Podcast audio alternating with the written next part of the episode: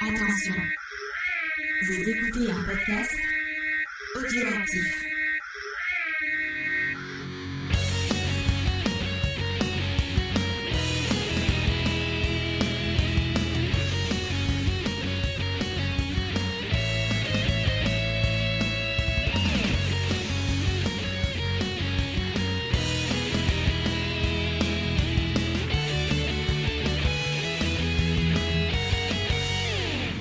Bonjour à tous, bienvenue pour une nouvelle saison de Geek en série.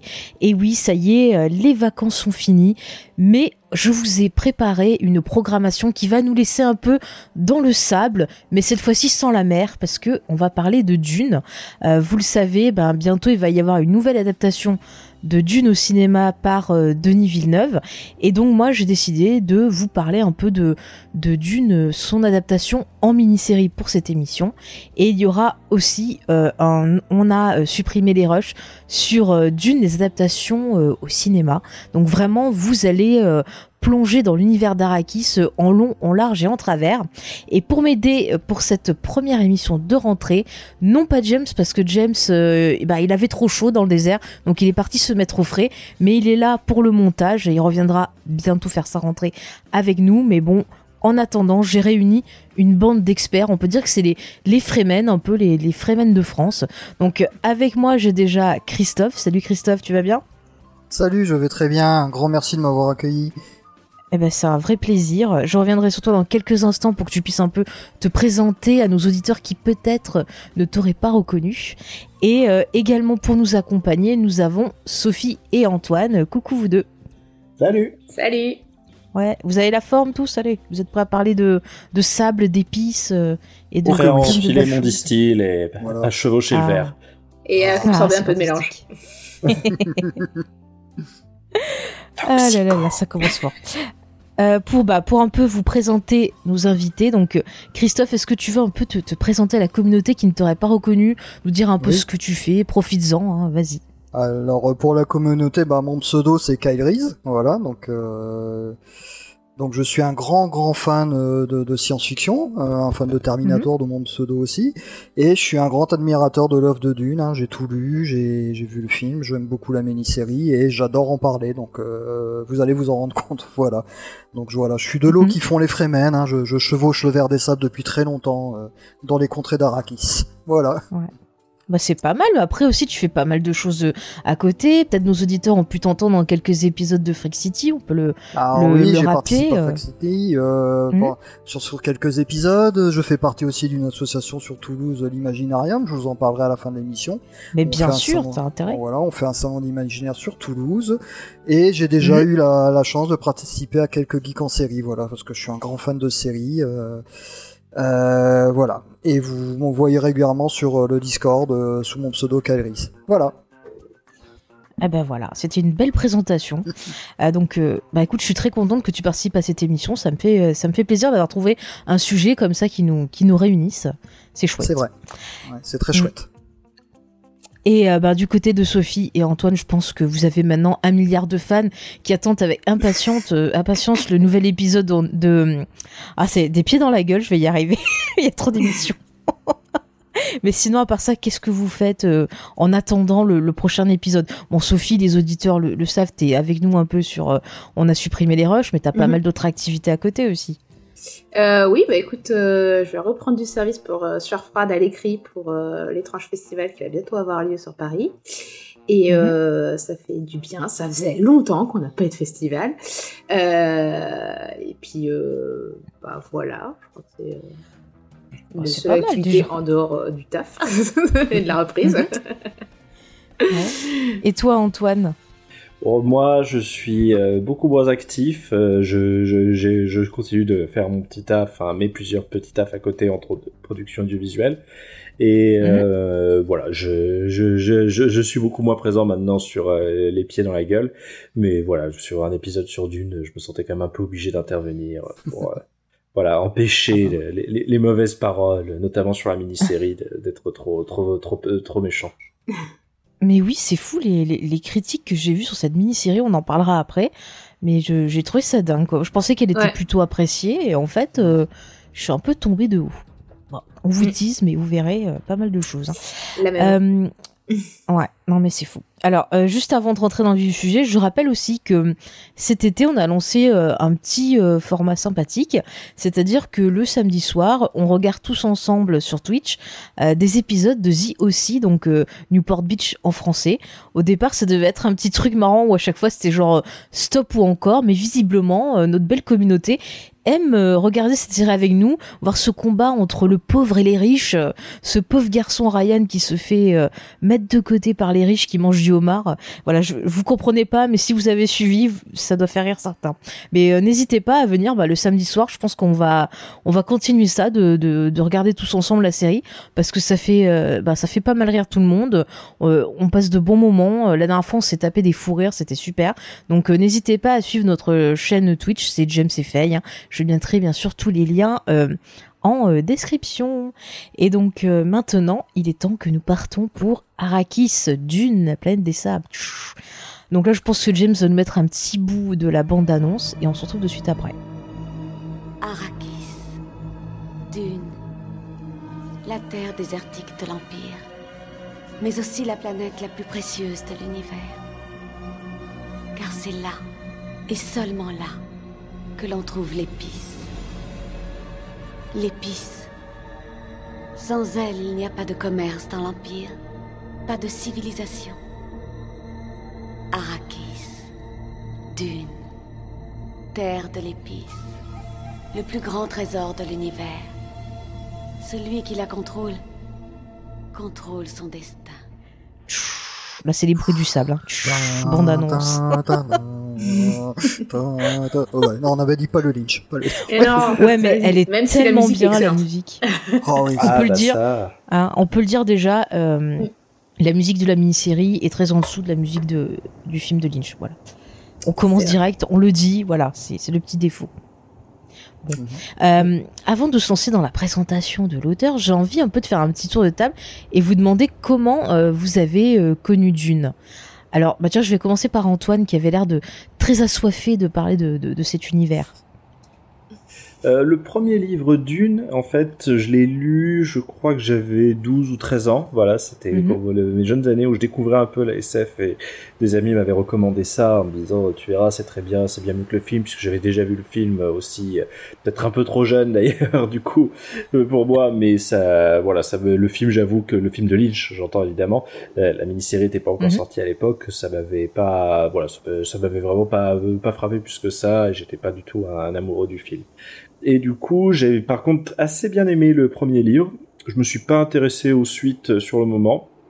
Et mhm. c'est bien des années plus tard, en 2015-2016 à peu près que j'ai lu les suites enfin et que j'ai découvert toute une nouvelle facette en fait à travers les suites euh, de, de, de l'œuvre de Frank Herbert, ce que j'ai trouvé très très intéressante et surtout très très actuelle en fait.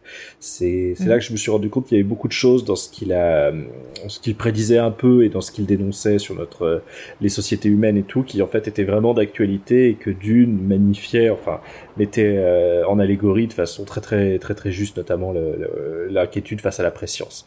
Donc voilà, j'ai mm j'ai beaucoup aimé les suites en fait jusqu'au quatrième livre.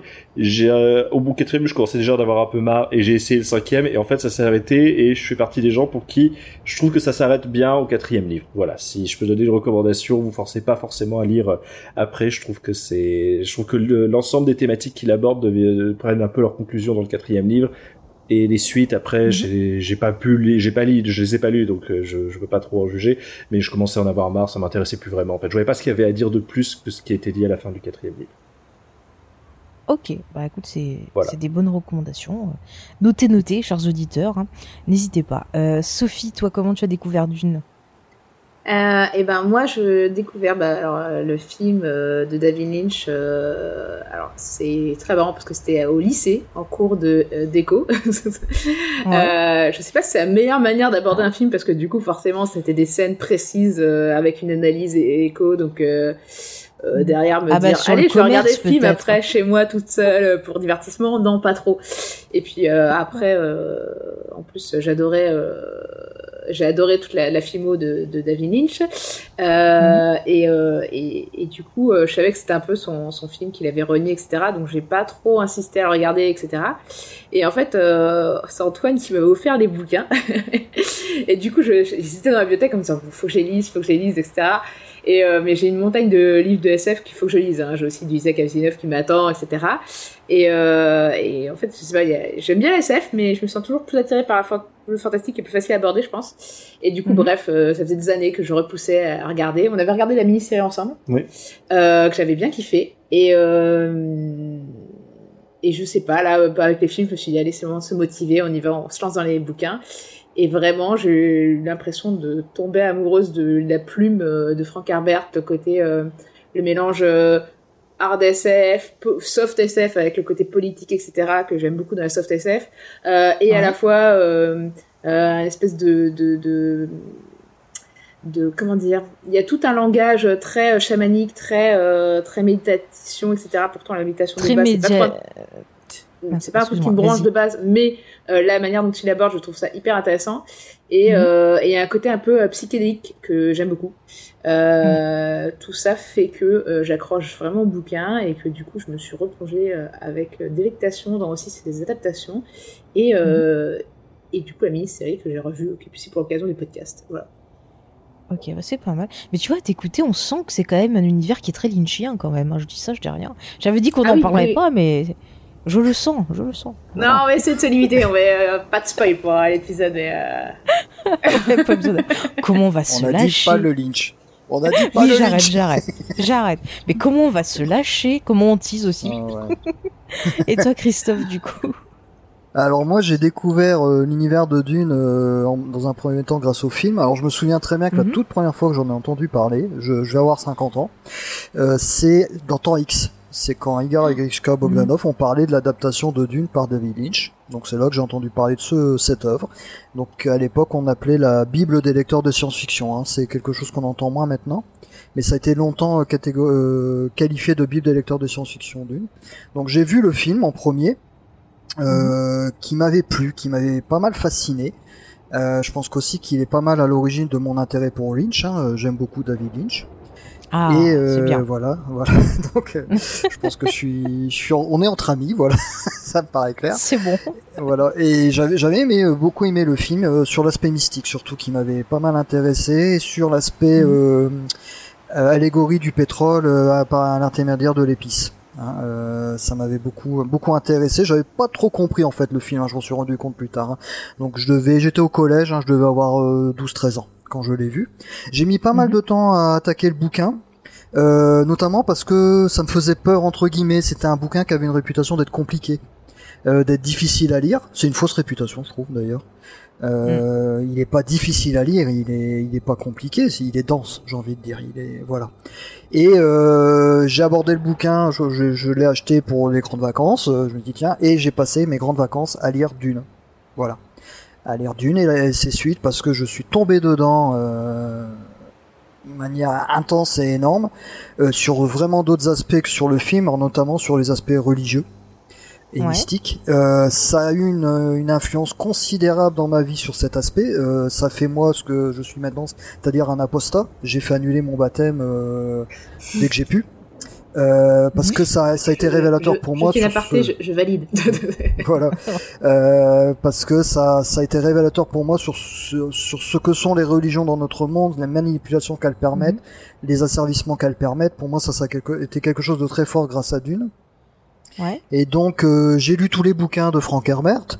Euh, je partage d'ailleurs le, le l'avis de. Excuse-moi, j'ai pas la mémoire des noms. Antoine. Euh, Antoine. D'Antoine. Excuse-moi. Faites pas attention, j'ai mm -hmm. pas la mémoire des noms. Euh, D'Antoine, euh, c'est vrai que j'aime beaucoup l'Empereur Dieu de Dune, mm. le quatrième. Et après, il commence à avoir une, une dérive un peu sci-fi, un peu un peu hard SF, qui est un peu trop poussée. Ouais. Euh, j'ai lu euh, tout ce qui a été édité en termes de préquel en France parce que tout n'a pas été traduit. Euh, donc les avant dunes, la série de, des maisons, la série des écoles, la série mmh. sur djihad butérien, donc ont été écrits par le fils de Frank Herbert et par Anderson si je me trompe pas. C'est ça. voilà, donc dedans il y a du bon, un peu de très bon et quand même pas mal de mauvais, faut dire ce qui est. Ah Mais bon, ça, ça fait plaisir de revenir dans cet univers. Euh, et j'ai euh, bondi sur le mock d'une, donc on en parlera peut-être quand, quand Oui, il a oui, été on va en fait, parler. euh, voilà. Et euh, j'adore ça et j'ai avoir la chance de rencontrer Lloyd Cherry euh, au salon des Aventuriades fin septembre. J'attends ça avec impatience. Donc euh, je vais pouvoir me prosterner devant lui pour le remercier pour, pour ça.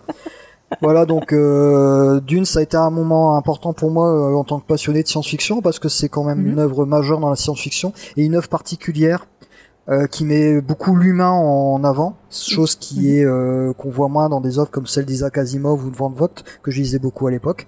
Et ça a changé justement ma, ma vision un peu de, ça m'a fait intéresser à une autre science-fiction, un peu plus humaine. Et je pense que c'est aussi à l'origine de ma lecture de Philippe Cadic, de tous ces grands écrivains qui avaient une science-fiction différente de la hard science et du space opéra que je lisais jusque-là. Voilà. Ok, bah c'est un bon résumé. Euh, moi, je vais vous rejoindre un peu tous. Euh, C'est-à-dire que pour ma part, Dune, euh, j'ai découvert pareil avec le, film de David Lynch. Encore une fois, c'est mon père. Il a dit tiens, euh, je vais te montrer ce film, ça va te plaire. Et pour moi, ça a été un choc visuel. Enfin, j'ai adoré le visuel. J'ai adoré l'idée des distils. J'ai les vers m'ont subjugué, mais ces trucs énormes. J'ai adoré tout l'aspect politique, euh, justement aussi le le côté un peu ben, religieux montrait à quel point en fait euh, euh, une enfin une masse de, gens ça peut être crédule à quel point voilà ils peuvent prendre des choses pour argent comptant sans les remettre en cause. Enfin il y a il y a pas mal de thèmes forts. En fait, ce qui est marrant, c'est quand j'ai découvert ce film, c'était donc euh, pareil à l'adolescence, je devais avoir 12-13 ans. Et à ce moment-là, je commençais un peu aussi à découvrir en parallèle euh, Carpenter. Et euh, j'avais vu euh, They Lived, où il y avait ce côté pareil, où les gens euh, sont très crédules, euh, voilà, croient tout ce qu'on leur dit avec les messages cachés et tout. Et ça m'a fait directement un déclic. Et euh, je me suis dit, mais c'est fou en fait comment euh, il y a des thématiques qui se répondent. Et euh, donc, après avoir vu le film, j'ai dit, faut absolument que je lise le bouquin et mon père dans sa bibliothèque avait euh, les, les bouquins en collection euh, France Loisirs, je sais pas si vous voyez euh, comment elles sont les, les... En fait, dessus, on voyait un espèce de gars euh, avec une espèce d'armure un peu cassée dans le désert. Enfin, il y avait une super couverture. Et donc, du coup, j'ai lu cette édition-là et j'ai adoré le, le roman. Il y avait plein d'idées. Et c'est fou parce que je l'ai relu il y a pas longtemps. Et effectivement, comme tu disais, Antoine, c'est encore une œuvre qui est bah, pas mal actuelle dans, dans ces thématiques. Bon, pas dans toutes, on en reparlera. Il y a des choses un peu, euh, voilà, qui font dresser euh, les cheveux sur la tête, comme on dit. Mais c'est quand même hyper intéressant. Et euh, bah, comme toi, euh, Christophe, c'est ça qui m'a ouvert aussi à la science-fiction. Parce qu'après, bah, je suis allée lire du Arthur C. Clarke, du Philippe Cadic, euh, du, du Asimov. Enfin, j'ai lu plein, plein d'auteurs comme ça. Ça m'a donné envie de découvrir. Et puis, ce que j'aime dans Dune, c'est que oui, il y a ce côté SF, mais il y a un côté un peu, un peu fantasy, avec un côté magique, avec les Bene Gesserit. Enfin, je trouve que c'est une œuvre un peu, on peut le rapprocher du Seigneur des Anneaux. Moi, c'est un peu le Seigneur des Anneaux de la science-fiction. C'est vraiment une grosse, grosse euh, œuvre avec un univers riche, euh, travaillé. Enfin, c'est vraiment quelque chose qui m'a, qui m'a scotché. Et par contre, pour les suites, alors bizarrement, je les ai lues des années plus tard, quand la mini-série euh, a été diffusée sur euh, Canal+, je crois que c'était, si je me trompe pas, en 2001. Et en fait, je l'ai revue, j'ai pris plaisir donc à, à la revoir, et je me suis dit ah j'ai envie de savoir ce qui se passe après, donc je suis allée lire la, suite. Donc j'ai commencé par lire bah, le Messie Dune, les Enfants Dune, et après par contre je vous rejoins, c'est vrai que le, quatrième bouquin, euh, déjà j'ai eu un peu plus de mal à le lire, il y avait des longueurs, c'était un peu, euh, je sais pas, j'ai j'ai moins adhéré, et c'est vrai que quand ça finit, je trouve que on sent la fin d'un cycle. Et euh, pour avoir lu le livre d'après, je trouve que effectivement, il n'était pas nécessaire. Ça part dans dans autre chose et je trouve que c'est beaucoup moins captivant en fait que que tout ce cycle lié aux Atreides en fait. Donc euh, voilà en gros pour euh, pour résumer, euh, bah voilà mon entrée dans cet univers. Est-ce que Christophe, tu nous parlerais pas un peu de, de, de cet auteur, de ce créateur de Dune, donc Frank Herbert, pour nous le présenter et pour nous permettre un peu et aux gens qui peut-être ne connaîtraient pas encore l'auteur ni l'univers de se familiariser avec Dune parce que c'est quand même un univers qui est assez euh, complexe. On peut même dire qu'il a euh, par exemple inspiré euh, d'autres auteurs comme par exemple il y a pas longtemps j'ai lu une interview de l'auteur de Game of Thrones qui disait que pour le côté politique il s'était aussi inspiré de Dune parmi toutes ses autres inspirations mais Dune était présente. Même par exemple George Lucas a dit s'être inspiré de Dune pour certains personnages aussi. Donc c'est c'est vraiment euh, quelque chose de ouais, de, de capital dans la pop culture aussi. Donc bah, il y a un jeu à boire sur les similarités entre Star Wars et Dune, mais voilà. Ah oui, bah allez-y. Hein.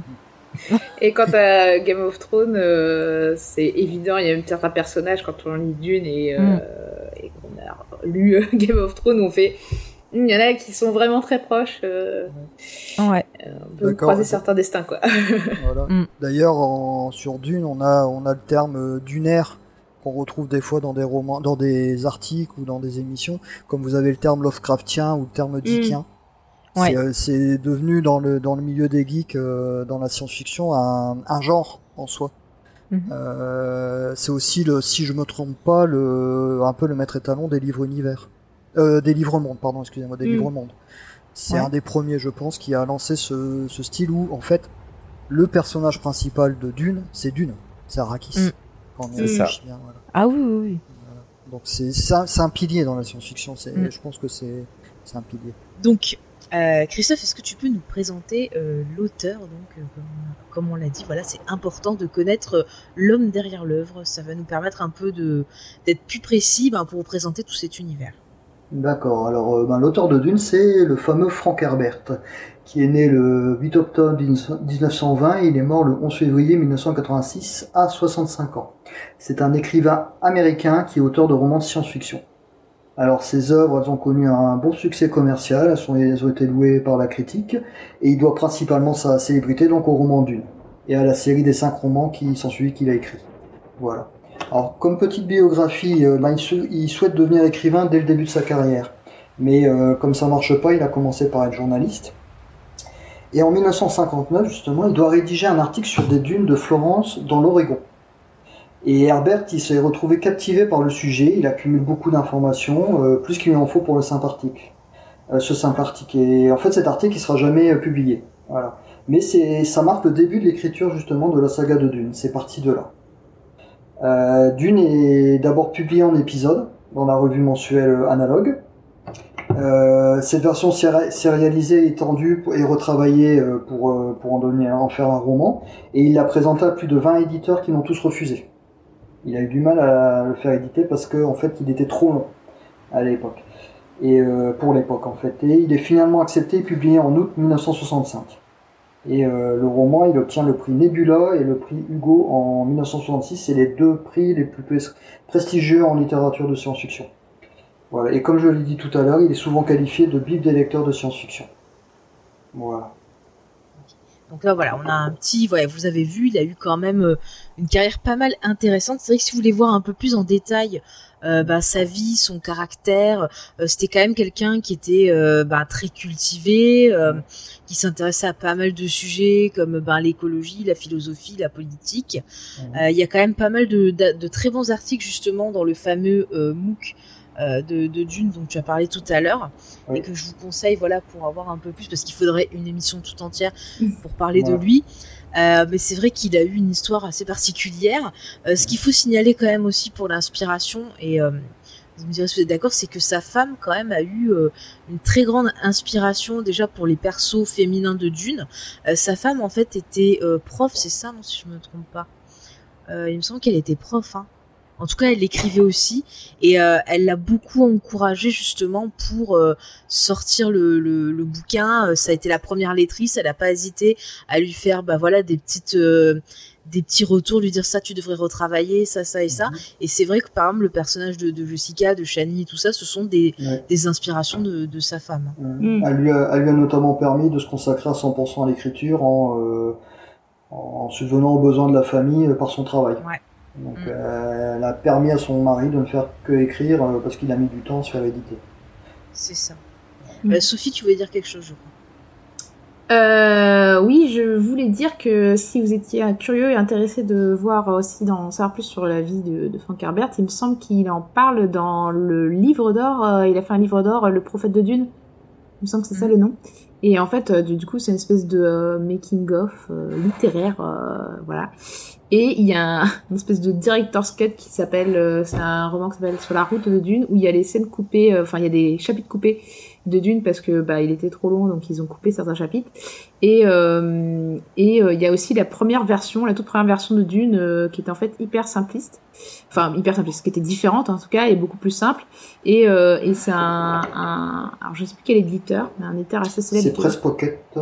qui lui a conseillé de d'étoffer un peu son, son roman en fait. C'était tout avant, ah, bien avant qu'il essaye de, commencer à l'éditer. Hein. C'était, euh, c'était peut-être un ami ou quelque chose comme ça. mais en tout cas, voilà. Euh, et du coup, sur Dune, c'est un peu euh, tous les travaux préparatifs, les lettres d'amis, de retours qu'on lui a fait, etc. Il y a aussi son fils qui parle aussi du fait que bah, pourquoi il a continué, etc. Donc c'est, si vous voulez voir un peu tout autour de Dune, il y a ces deux éléments qui sont que vous pouvez lire, voilà, en plus du mock. Mm c'est intéressant. Mais après, ce qui est, ce qui est fou, c'est que l'auteur, il est souvent présenté vraiment comme quelqu'un de très intelligent, euh, de très ouvert sur son époque, des fois en avance sur son temps. Et en même temps, il y a ce parallèle bah, que j'ai découvert avec l'interview justement de, de, son fils, celui qui a repris. Donc c'est Brian, c'est ça? Brian Herbert, oui. Voilà, Brian, voilà, qui a repris et qui expliquait un peu les relations qu'il avait avec son père. Et euh, en fait, j'ai découvert que ben il est il les maltraitait euh, psychologiquement quand ils étaient jeunes. Il leur faisait passer des des tests euh, pouvoir cimenter avec, vous savez, là, la machine, le, je sais pas comment on appelle ça. Un polygraphe. Voilà, le polygraphe, merci. Et en fait, il, trafiquait le polygraphe pour que ça dise tout le temps qu'il mentait. Enfin, les, les gamins ont une, vraiment une, une sale enfance, genre traumatisée et tout. Et euh, en relisant les bouquins, euh, alors je dois le dire à nos auditeurs parce que voilà, je sais que certains sont très ouverts sur la question et euh, je comprends tout à fait. Donc je mets un petit warning, c'est que c'est un auteur qui est homophobe. Et ça, ça m'a un peu déçu parce que c'est vrai qu'à l'époque, je ne m'étais pas rendu compte, mais en relisant les bouquins, euh, ça m'a énormément choqué, des réflexions euh, qu'il va faire dire dans la bouche de ces personnages qui sont euh, voilà très homophobes, il n'y a pas de doute. Et j'ai appris que ben voilà dans sa vie privée, son autre fils était homosexuel et qu'apparemment il l'a mis dehors à l'âge de 20 ans pour ce motif-là. Et le, gamin a mal fini. Et c'est vrai que ça m'a vachement choqué parce que en dehors de ça, on voit que c'est quelqu'un qui qui est vachement intelligent et tout. Et sur ce point de vue-là, euh, qui soit fermé à ce point-là, c'est vrai que ça m'a euh, vraiment beaucoup choqué et ça m'a fait voir certaines choses de Dune d'une mm. autre façon. Et c'est, enfin ouais, ça, ça m'a un peu déçu du, du perso, je dois, je dois, le dire. Donc voilà, si vous êtes sensible, chers auditeurs, euh, voilà, faites attention à certains passages, surtout dans les suites où c'est quand même très explicite et voilà, un petit, un petit Après, effectivement, bon, en rien excusé ce genre de terme, mais je pense qu'à l'époque, c'est sans de passer à inaperçu parce que bah, les années 60 quoi. bah, mais c'est vrai que ça, ça a changé ma dernière relecture du roman euh, d'apprendre parce que je ne le savais pas qu'il était homophobe. Et c'est vrai que j'ai compris des choses, notamment au niveau des Arconènes. Maintenant, c'est flagrant, quoi. C'est ah oui. voilà, c'est flagrant. C'est ça. Hein. Mm. Mais c'est fou parce que, alors je repars sur excusez-moi, mais à la sortie du, du, film, c'est Lich qui s'en est pris plein la gueule par rapport aux Harkonnen alors que de base, euh, ben c'est pas lui qui véhiculait des choses bizarres sur eux. Non. Enfin, mm. on en reparlera dans la partie ciné un peu plus, mais c'est vrai que ça m'a, ouais, ça m'a un peu choqué, ça m'a un peu déçu. Euh, ben, vous verrez euh, que dans la, mini-série, par contre, cet aspect-là, ben, on en parlait un petit peu en off, c'est pas, c'est pas montré. Donc déjà, peut-être vous apprécierez un peu plus la mini-série sur ce point-là. en tout cas, est-ce que quelqu'un, peut-être peut-être Christophe ou, ou quelqu'un d'autre, un peu les origines, ce que voulait faire en fait l'auteur en créant l'univers de Dune. Le bah, premier qui parle, il va. Vas-y. Le, je crois qu'une des idées centrales, comme disait Christophe, euh, c'est effectivement cette visite des dunes de Florence dans l'Oregon. Et euh, je pense que c'est un mélange d'idées. Alors ensuite, c'est bon, c'est toujours un jeu d'enjeu de savoir exactement ce qui se passait dans la tête de Frank Herbert. Mais euh, je pense qu'il y avait cette idée déjà du rapport de l'homme à son environnement, puisqu'il analysait le fait que les dunes de Florence, il y avait un programme en fait dans l'Oregon à l'époque pour essayer de les fixer en implantant des, des qu'on s'appelle des herbes, enfin de, de la végétation tout simplement entre les dunes pour les, les, les figer. Mais je crois que ça lui a inspiré vraiment cette idée de à la fois euh, d'un monde, enfin je veux dire d'un éco, de qu'est-ce qu'un écosystème, quel est son impact sur nous? Euh, il, a, il aurait écrit, je crois d'ailleurs justement un de ses éditeurs que ces dunes avaient le, la capacité en fait d'engloutir les fleuves, les villes, etc. Si on les laissait euh, se développer sans, sans contrôle. Et je crois que par extension, c'est peut-être d'ailleurs une des thématiques les plus centrales de Dune. Il y avait cette idée de finalement, qu'est-ce qui va, comment l'humanité va se terminer? Voilà, est-ce qu'un jour il ne restera que de ça de nous? Est-ce qu'il restera juste ces dunes? Et est-ce qu'il restera juste du sable et des ruines, etc. Et rien pour euh, aucun témoignage de ce que l'humanité euh, aura accompli, de ce qu'elle aura passé. Et à travers ça, bah, cette idée de dune, de comment on fait pour finalement protéger l'humanité, la protéger surtout d'elle-même d'ailleurs en réalité, de, qu'est-ce qui la menace vraiment? Et donc euh, tous ces aspects qu'il va ensuite explorer dans son livre au fur et à mesure effectivement. Mais d'ailleurs, euh, il me semble qu'il s'inspirait des, des, philosophes empiristes, euh, qui était justement quelque chose qui lui avait fait découvrir sa femme, où il y avait toute cette réflexion justement sur le rapport au temps et mm. à l'évolution. Euh, voilà, quoi, oui, il y a beaucoup de philosophie. Euh, oui, oui, je voulais dire aussi qu'il y a aussi, euh, bah, aussi une grosse inspiration de, euh, enfin, il y a, il y a à la fois son travail journaliste euh, et, et, et, cet intérêt à l'écologie, mais il y a aussi un, un, un autre point important qui était que c'est un journaliste aussi qui a, qui, a, qui a, pas mal travaillé dans la politique et en fait qu'il avait un avis assez tranché sur la politique, à savoir qu'il faut se méfier des hommes, des hommes messie, des hommes héroïques, des hommes mhm. providentiels en fait, euh, quelque chose qui est aujourd'hui encore plus actuel aujourd'hui où on se questionne sur euh, la crise en démocratie. Euh, et, euh, et, et, Dune parle beaucoup de ça en fait. On, c'est vrai que comme ça emprunte pas mal au, mythe du héros, on, peut se laisser abuser sur la figure messianique de, de Paul Atreides, mais en lisant les suites, on comprend euh, vraiment très vite les limites du que le Messie a. C'est le cas de le dire dès le mm. deuxième livre d'ailleurs.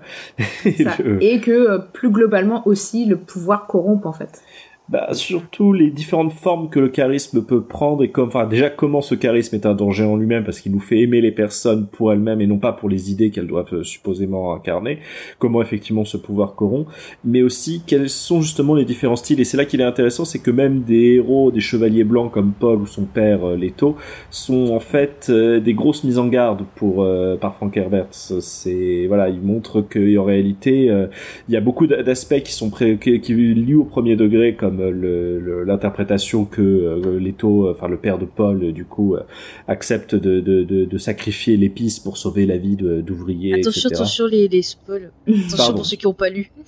Voilà, c'est un moment, c'est vers le début du livre, je donne pas les détails, voilà, et et le, le et le personnage, euh, un des personnages s'exclame, cet homme a préféré sauver la, la vie de, a préféré mettre en danger la vie de son fils pour sauver des hommes et non l'épice.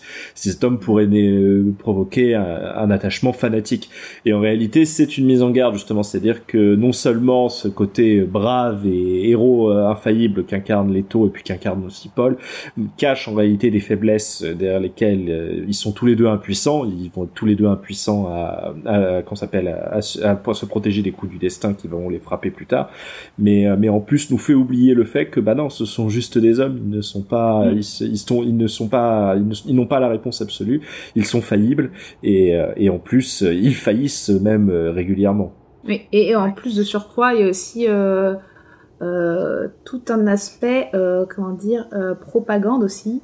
Il y a un avis sur la propagande parce qu'en fait, euh, même euh, les Atrides qui sont euh, dépeints dès le début comme des gentils sont utilisent vachement la propagande en fait. Et et a vraiment bah, et la communication si tu si tu vois maintenant mm. ils pourraient être des influenceurs Facebook quoi. C'est genre on va se mettre bien en valeur on va trop se faire kiffer regardez comme on est trop sympa. Et c'est c'est pour ça que tu vois à quel point le, le roman euh, fonctionne encore maintenant. Enfin, c'est, ouais. Et en fait, oui, le, le, le, côté, effectivement, euh, je pense, euh, je rejoins Christophe sur le fait qu'effectivement, le roman peut paraître compliqué parce qu'il aborde tellement de choses différentes comme la philosophie, euh, des mantras, des mantras de, enfin, des mantras de vie, la politique, l'écologie,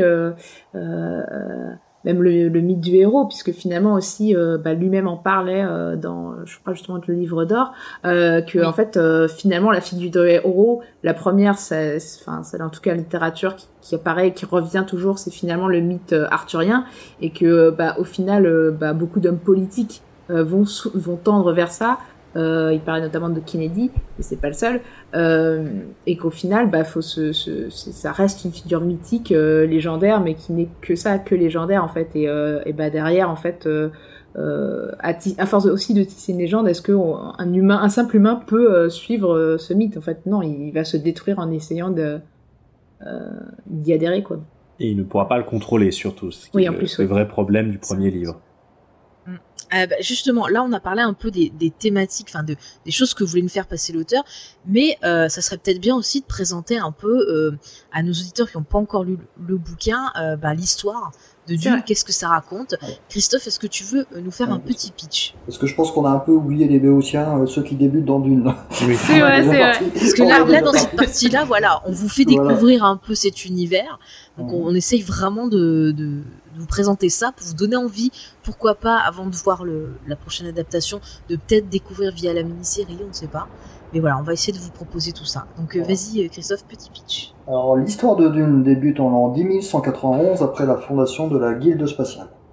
Mm. Alors c'est un, un, univers, euh, l'univers connu est régi par l'empereur Padisham Shaddam IV. C'est le chef de la maison Corino, il y a beaucoup de maisons dans Dune qui exerce un pouvoir féodal sur la multitude des planètes de l'Imperium. C'est un vaste empire qui s'étend sur des centaines de mondes dans la galaxie.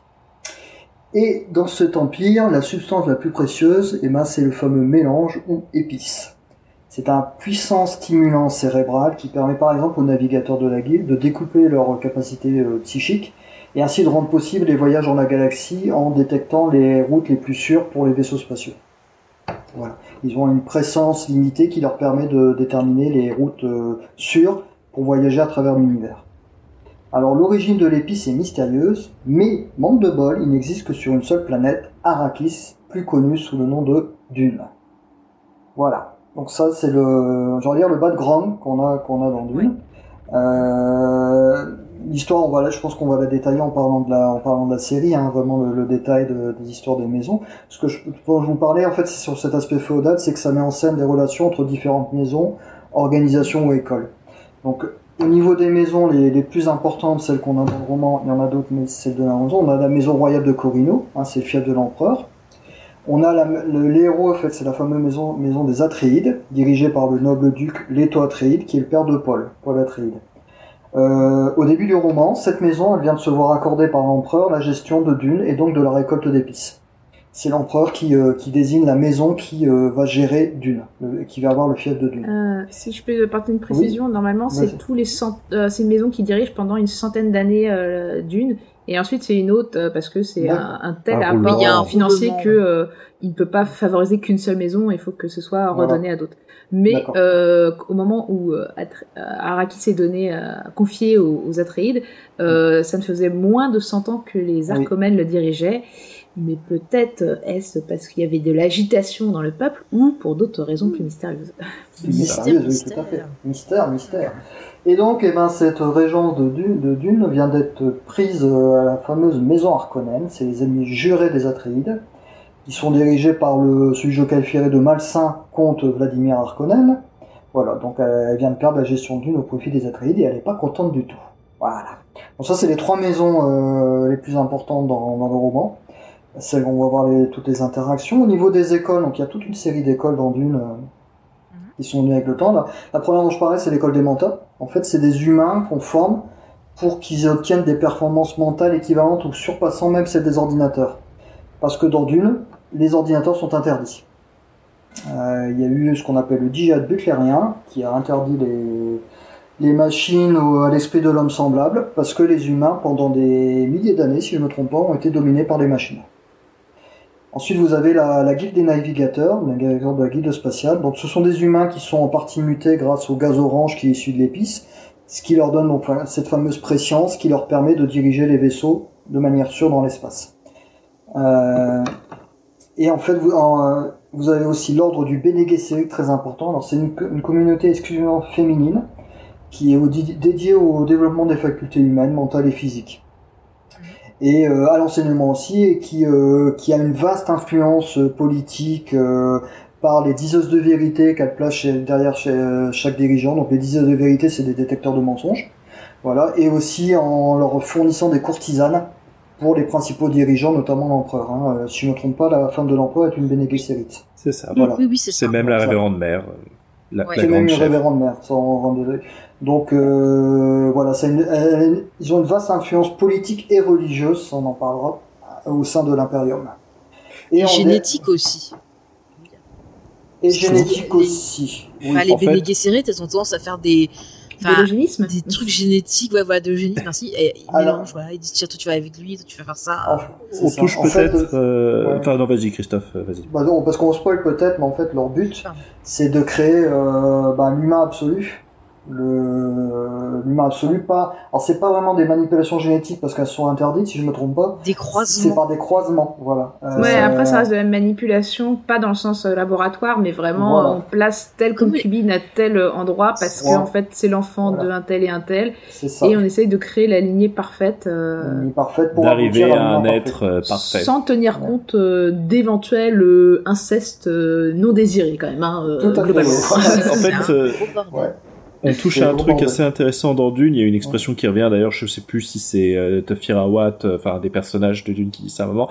Il dit il y a toujours un plan dans un plan dans un plan. En fait, il y a énormément d'intrigues, d'intrigues imbriquées euh, pas tout au même niveau et en fait on se rend compte que dès le début du livre bah, toute cette présentation qu'on a faite euh, l'empereur qui dirige etc c'est ne c'est juste le premier niveau. En fait en sous-main il y a donc bah, des Bene Gesserit euh, qui ont un programme de reproduction qui vise à le à essayer de créer un être humain supérieur etc mhm. et encore en dessous il y a bah, des enjeux les, qui sont limite métaphysiques sur le devenir de l'humanité auxquels sont confrontés bah, une partie de ces humains là etc mais ce qui est intéressant c'est que voilà chacun a son, petit projet qui en général est imbriqué dans d'autres projets. Le baron Harkonnen un projet euh, évidemment pour Dune et surtout pour les Atreides, mais en réalité il nourrit un projet beaucoup plus large pour tout l'Empire.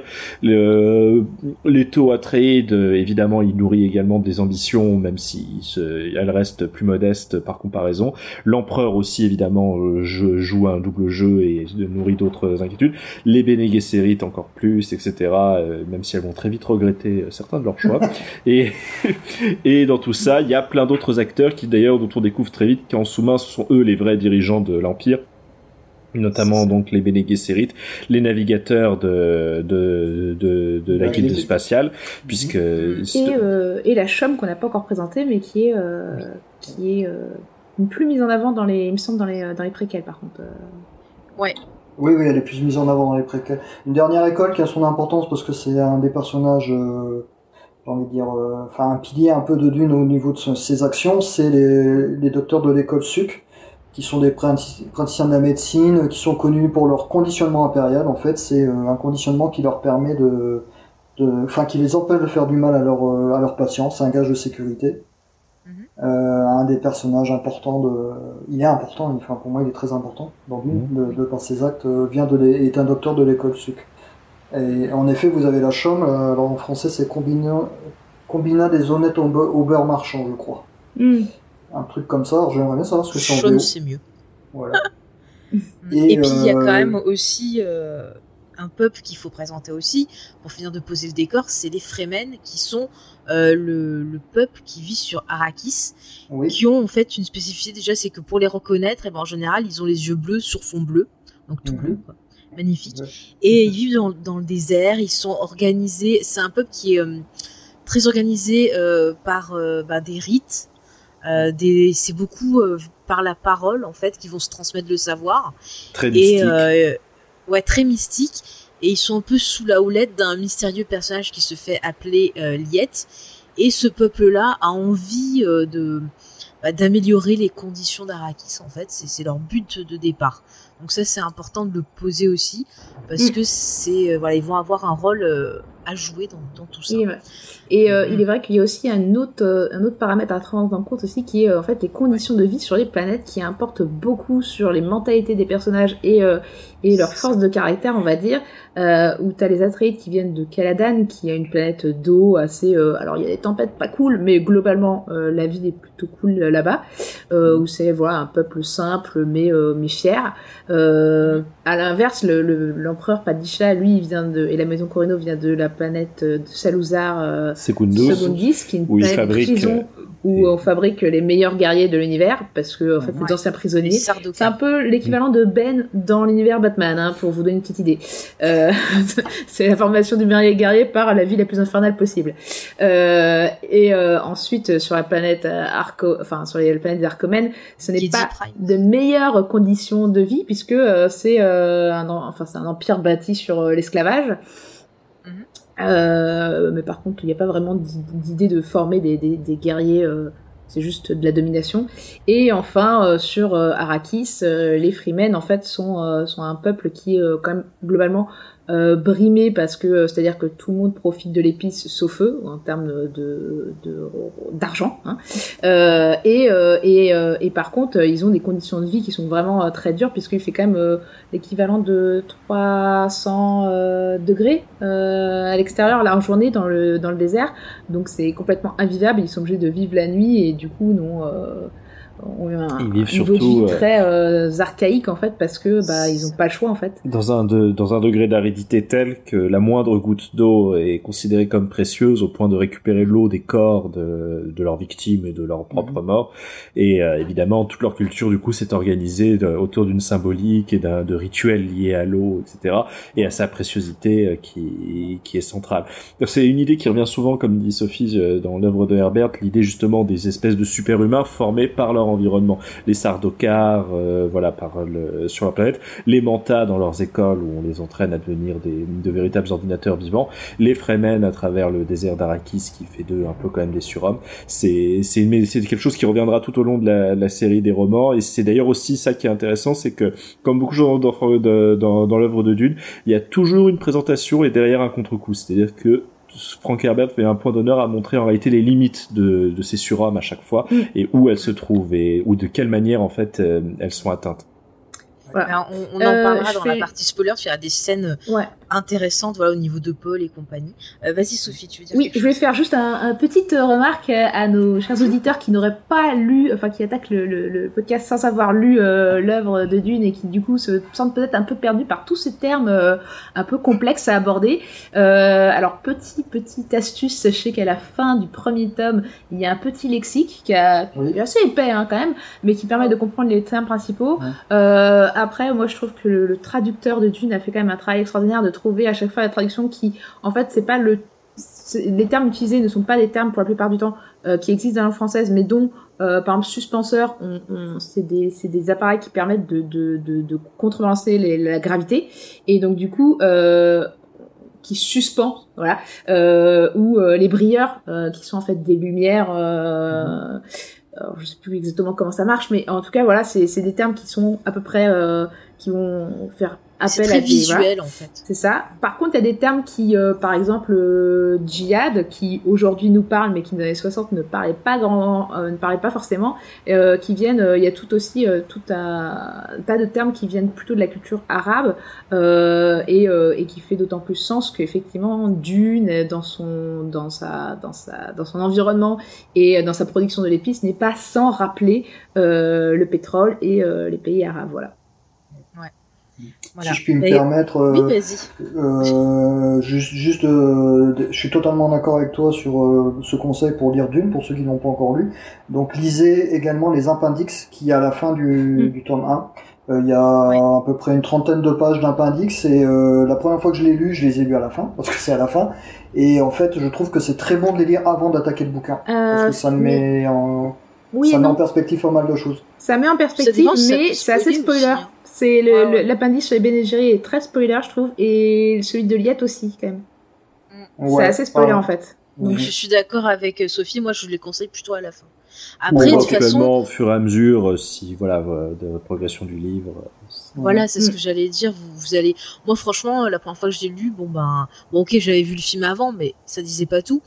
Et euh, Mhm. c'est vrai qu'à force de lire le bouquin, bah ça, ça rentre très vite en tête, on comprend. Parce que c'est vrai que aussi le fait de débuter avec le point de vue des Atreides et de découvrir d'une par eux, par eux, bah ça nous pose un peu dans la même position qu'eux, donc on apprend avec eux. Et puis le reste, voilà, ça vient à chaque fois, c'est quand Mhm. même assez, euh, assez bien écrit, assez bien expliqué. Donc, euh, faut pas avoir peur de, de découvrir euh, Dune. Par contre, ben, je pense que là, on peut un, peu présenter la, mini-série, comme ça on continuera après le débat de ce point de vue-là. Comme vous le voyez, c'est quand même assez compliqué. Et à l'époque où se passe, enfin, on commence la production de la mini-série, c'était la fin des années 90, donc à peu près 98-99. Euh, en fait, les gens avaient été déçus par l'adaptation de Lynch parce que euh, ça reprenait pas tout, il y avait plein de choses changées, c'était pas clair. Enfin voilà, les gens n'avaient pas compris, le film n'avait pas marché. Et donc en fait, il y a Sci-Fi Channel qui ben voilà, qui cherche une idée de mini-série à faire et qui, ben voilà, reprend d'une et se dit quand même il y a quelque chose à développer euh, et c'est vrai que bon bah voilà en un film ils ont pas pu tout dire et ça serait pas mal d'essayer ben, de proposer euh, euh, voilà sous l'aspect de mini-série pour vraiment contenter les fans. Et donc on a la directrice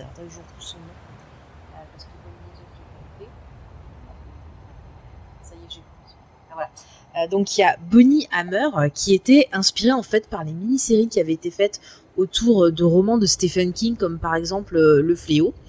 Euh, elle se dit, bah, en prenant ce principe-là, voilà, de la mini-série en plusieurs épisodes, il y aurait peut-être moyen d'offrir aux, fans, eh ben, une adaptation euh, de Dune qui les satisfasse. Qui, ça se dit satisfasse, qui les satisfait. Mmh. Satisfaisant. Satisfaisant, merci. Ouais, c'est ça. Je sais pas, j'ai eu un doute en le disant. Donc écoutez, en tout cas, fin 99, elle lance la production donc de, de Dune, la mini-série, et euh, pour l'adaptation et la réalisation, elle euh, s'adresse à John Harrison, donc qui est réalisateur, scénariste, mais aussi musicien. Donc lui, il avait travaillé euh, en réalisation sur bon, des mini-séries, surtout et certains petits films comme Dark Side, Les Contes de la Nuit Noire, Supernova, mm. donc qui sont des téléfilms un peu voilà obscurs. Et en musique, il avait. Side, je ah Mm. D'accord, bah, notons. Et en musique, il avait euh, notamment fait la musique de Creep Show ou encore euh, Le Jour des Morts Vivants. Donc écoutez, c'est pas mal. Ouais. On va pas dire mm. c'est nul, hein. c'est pas mal. Et euh, pour accompagner ça, eh bien, il a un budget de 20 millions pour faire une série en trois épisodes de 6 heures. Donc écoutez, ouais, c'est ça, 20 millions de dollars. Donc rappelons que le film de Lynch, c'était 45 millions déjà, il faut euh, ajuster à l'inflation, donc euh, ça veut dire que c'était beaucoup plus en réalité. Alors honnêtement, pour avoir vu la mini-série, le budget n'était pas suffisant. Vous aviez des ambitions, ah, mais clairement. oui. ah oui. En, clairement, clairement. Rapidement, pour ceux qui ont vu le Doctor Who des années 2005, la première saison, les... oui, mais ça. On est à peu près au même niveau. Oui, oui, c'est ça. Et d'ailleurs, euh, il avait conscience, le réalisateur, de ce manque de budget, et c'est pourquoi il a décidé euh, de centrer vraiment l'adaptation sur le scénario, en disant que pour lui, c'était euh, d'une l'œuvre qui était importante, le scénario, et qu'il fallait travailler ça absolument plus que le reste. Bon, on verra après s'il a eu raison. À la fois, on peut pas dire non plus que les romans d'une soient des romans d'action de ouf. Enfin, il y a des moments d'action. mais il y a des choses que mais, tu peux dire dans le visuel quand même. Bah après, ceci dit, je pense qu'après, il y a des choix de quand on n'a pas de budget, euh, savoir placer sa caméra peut-être ailleurs ou faire d'autres choses. Euh, des réalisateurs géniaux, géniaux comme Sam Raimi l'ont montré qu'avec peu d'argent, tu peux faire des trucs. Mm. Mais c'est pas tout le monde qui peut y arriver. Et surtout, faut accepter bah, de peut-être pas montrer euh, le gros de l'action. Euh, le faire euh, entrevoir, etc. Et c'est peut-être pas il y a un autre aspect de la production qui s'est ressenti beaucoup d'ailleurs dans la mini-série et à Unis, c'est que c'est donc à la base évidemment The Sci-Fi Channel, c'est une mini-série américaine, mais c'est une coproduction euh, avec euh, la République tchèque, puisqu'ils ont tourné à Barendov dans les fameux studios de, de Prague, voilà, peu, pas, pas très coûteux évidemment, mais il y a eu un vrai investissement au niveau apparemment des, des coproducteurs tchèques dans la volonté de vouloir adapter l'œuvre et de, de, d'amener choses, donc déjà une partie du cast euh, est tchèque, et, et surtout il y a on sent au niveau justement des décors. Alors il y a des choses euh, un peu cheap qui sont voilà un peu vieillies comme a dit Sophie, mais globalement, s'il y a le premier commentaire que je ferai sur la, la mini-série, c'est que c'est quand même impressionnant visuellement. C'est-à-dire qu'il y a vraiment un univers visuel. Il y a une direction artistique qui est quand même, je trouve, mm. assez bluffante. C'est c'est vraiment l'univers à quiconque a commencé à lire Dune ou en a entendu parler s'imagine cet univers-là. Ils ont réussi quelque chose là-dessus de, de, très très fort. Quand même. Oui, et puis surtout après ils ont, beaucoup joué. Vas-y.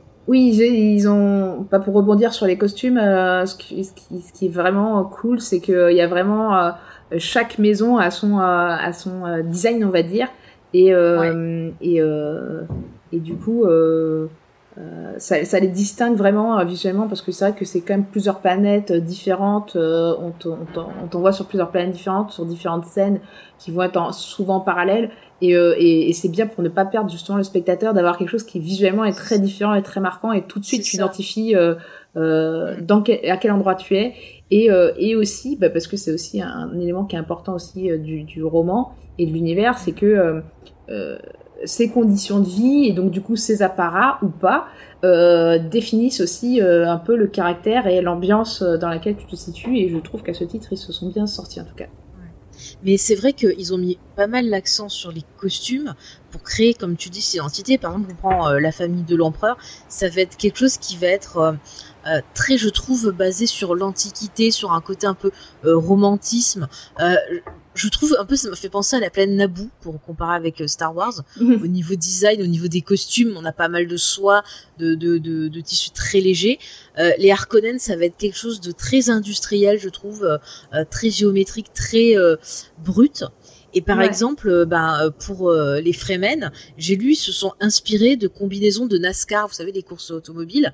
Ils ont utilisé en fait les combinaisons comme modèle pour créer les distilles, par exemple. Mm. Mm. Donc c'est pour montrer voilà le côté un peu baroudeur. donc c'est plutôt pas mal. Après, un ajout qui est quand même, enfin un ajout, une utilisation qui est quand même pas mal, mais qui parfois a des limites, c'est l'utilisation de matte painting dans le fond pour bah, ah voilà faire le, le, le, désert ou faire voilà le fond d'un palais pour vraiment euh, constituer l'univers et éviter d'avoir euh, trop de numérique. Oui, là où ça, ça pêche vraiment, c'est sur les scènes de bataille. En fait, le mad painting atteint ses limites à ce moment-là, quoi. C'est-à-dire sur les mm. grands décors, quand il se passe pas grand-chose, c'est juste un, un, vaisseau qu'on voit passer dans le, dans le champ, ça va. Mais alors, quand c'est des explosions et tout euh, en numérique sur euh, pas terrible, sur un mode painting pas terrible, là ça, ça pêche vraiment. Ah, euh, il y a une scène où genre il y a Jessica et Paul qui tombent dans le désert. Je spoil pas, mais sachez qu'ils tombent à un moment, voilà. Et fou là là, on voit le mm. matte painting, on voit le, la faible explosion. Et là, là on ressent. C'est dommage parce qu'en fait les moments où on ressent le, le, le petit budget, ça fait sortir de l'histoire en fait. Mm. Et comme tu le disais, Sophie, euh, peut-être avec euh, une caméra mise autrement, euh, les plans travaillés autrement, ça se serait peut-être pas vu, ça aurait apporté quelque chose. Il y a bah, quand même une réalisation assez mm. théâtrale en fait, je trouve. Dans...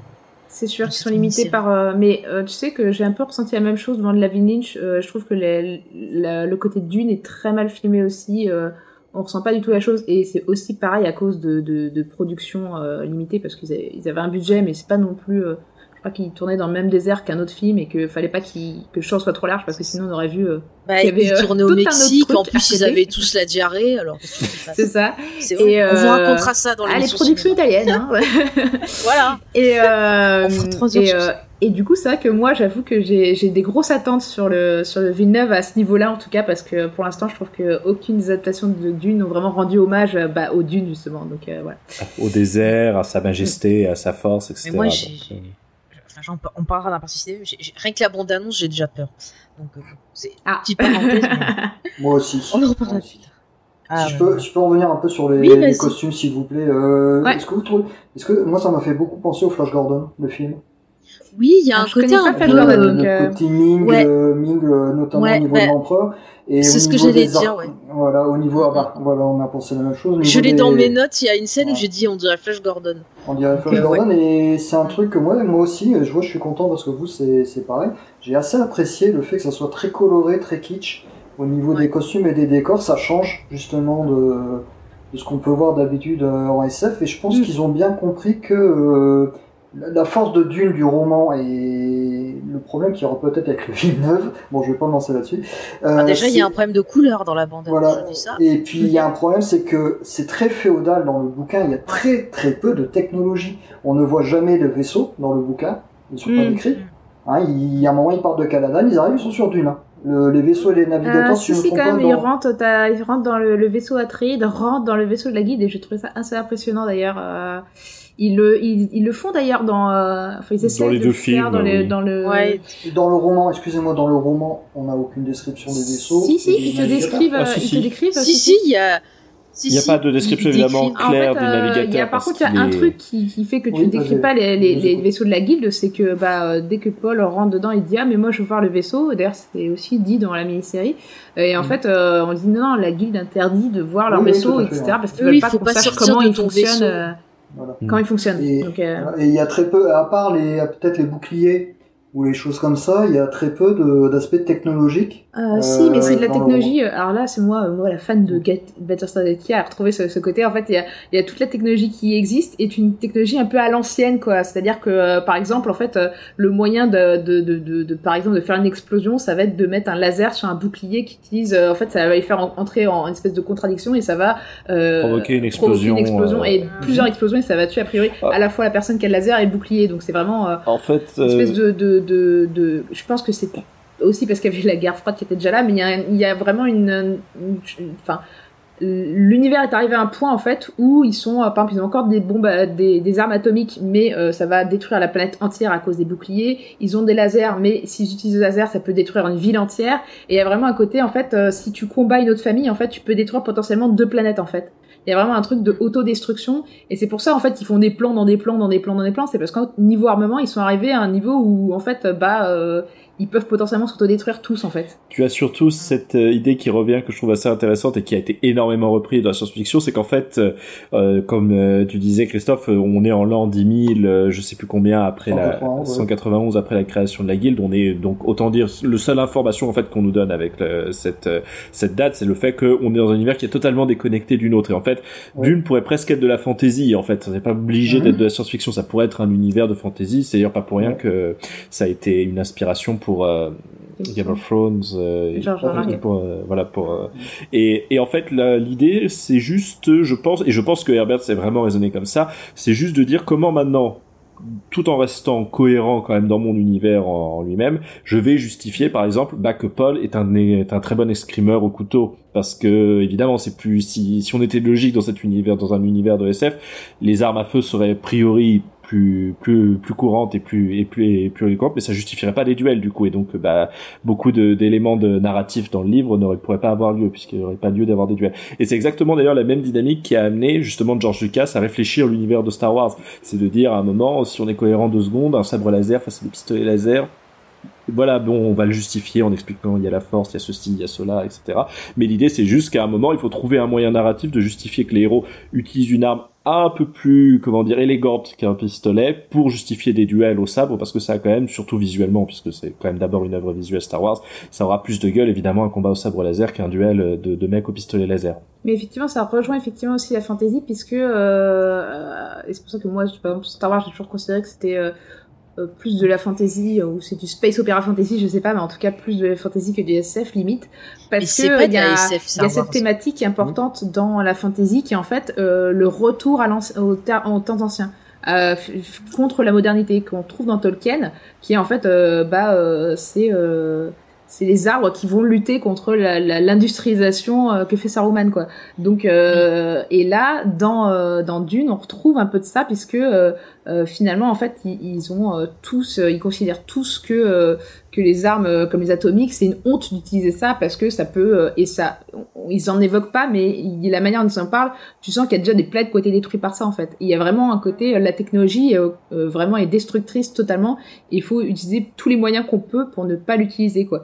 Et du coup ça aussi demande bah, l'intelligence du personnage de trouver d'autres moyens et d'autres biais. Et ça permet aussi à des personnages bah, comme le peuple Freeman en fait peut-être de pouvoir euh, challenger euh, euh, d'autres qui finalement auraient le pouvoir financier pour les écraser, mais comme ils peuvent pas utiliser toutes ces armes qu'ils disposent, qui sont finalement des boucliers plus qu'autre chose, ces atomiques ne sont jamais utilisés par exemple, bah permet du coup à d'autres de pouvoir rentrer en jeu. Les, atomiques en fait ils sont interdits ils sont interdits, mais ils possèdent les codes quand même. Euh, enfin, surtout dans les préquels, ils, en parlent. Ils sont interdits. Ils sont interdits par le Kindly. Et enfin, moi, en fait, Frank Herbert a dû trouver une astuce pour euh, pour revenir justement au combat au couteau ou pour éviter que ça soit trop sci-fi justement avec les lasers ou des choses comme ça. Et il a trouvé l'astuce du bouclier. Mm. Parce qu'en fait, si vous tirez un laser sur un bouclier, vous, vous provoquez une explosion atomique. Euh, Mais au final, il y a un truc d'Herbert. Attendez, je me permets de vous interrompre.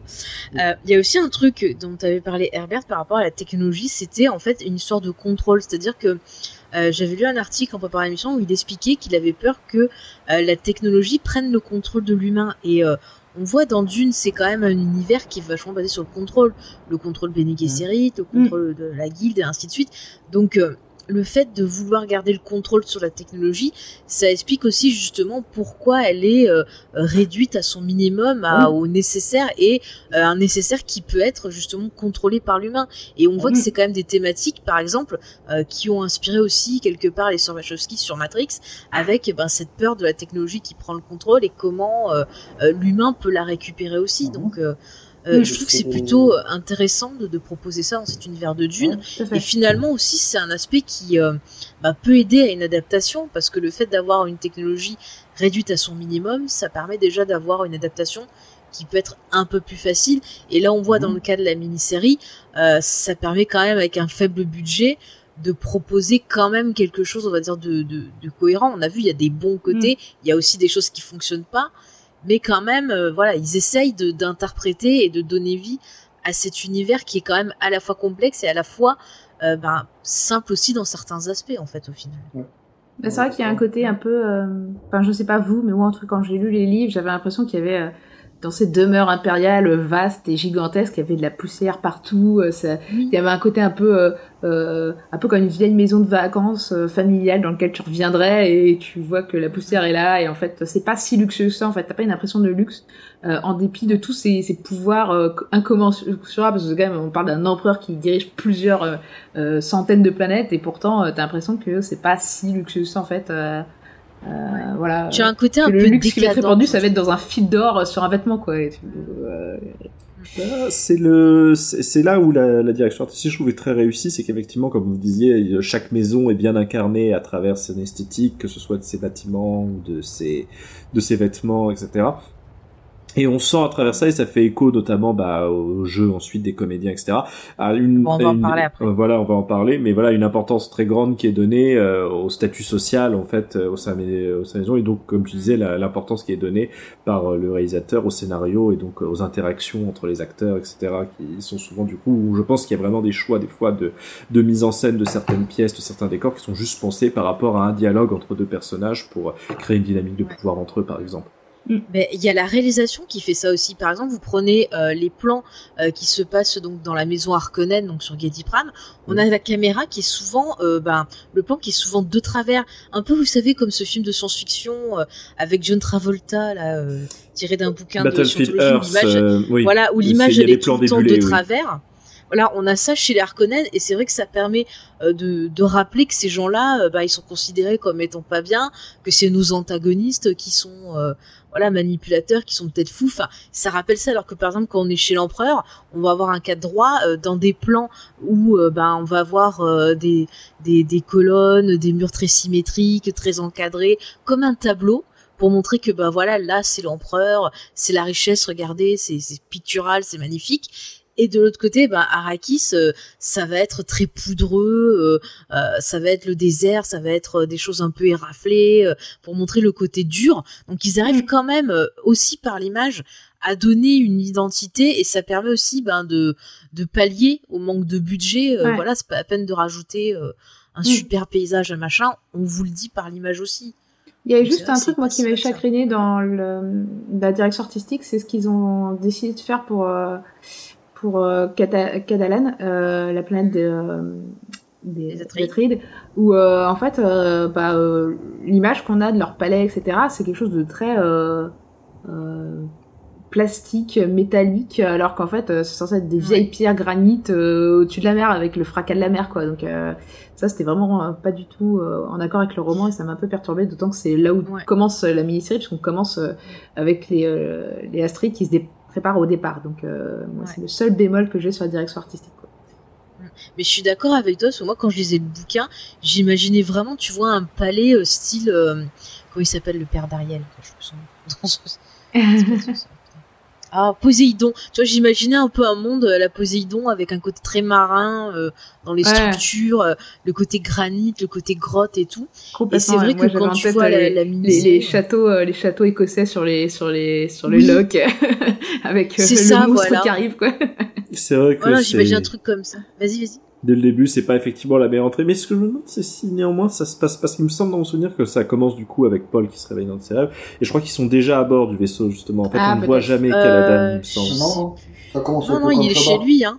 Oui, justement, Oui, mais pour y accéder, il passe par un long couloir. euh, Enfin, ça ressemble vraiment à l'esthétique de l'intérieur des vaisseaux de la guilde, donc euh, c'est. Ouais, peut-être que peut-être qu'ils sont déjà Ils ont dans le vaisseau, transposé l'action à bord du vaisseau où la révérende mère vient leur rendre visite pour lui faire passer le test de la boîte, etc. Ça coûtait trop cher. Ah Ah, oui, un dans la euh, mini-série, dans la mini-série, ouais, Ouais. il est déjà dans le vaisseau, je crois. Possible, ouais. Puisqu'après, ils ils, ont, arrivent. ils ont modifié le lieu de l'action, d'accord. Voilà, Ah oui, c'est pour s'épargner justement oui, avoir à représenter euh, quoi que ce soit sur Caladan et pour accélérer le tempo de l'action. Ils on Ouais, mais ça fait quand même plastique. hein. Oui, oui, ça C'est dommage. C'est dommage. C'est dommage parce que ça... Tu vois, l'eau, Ça l'eau, le fait beaucoup, que en fait. ça se...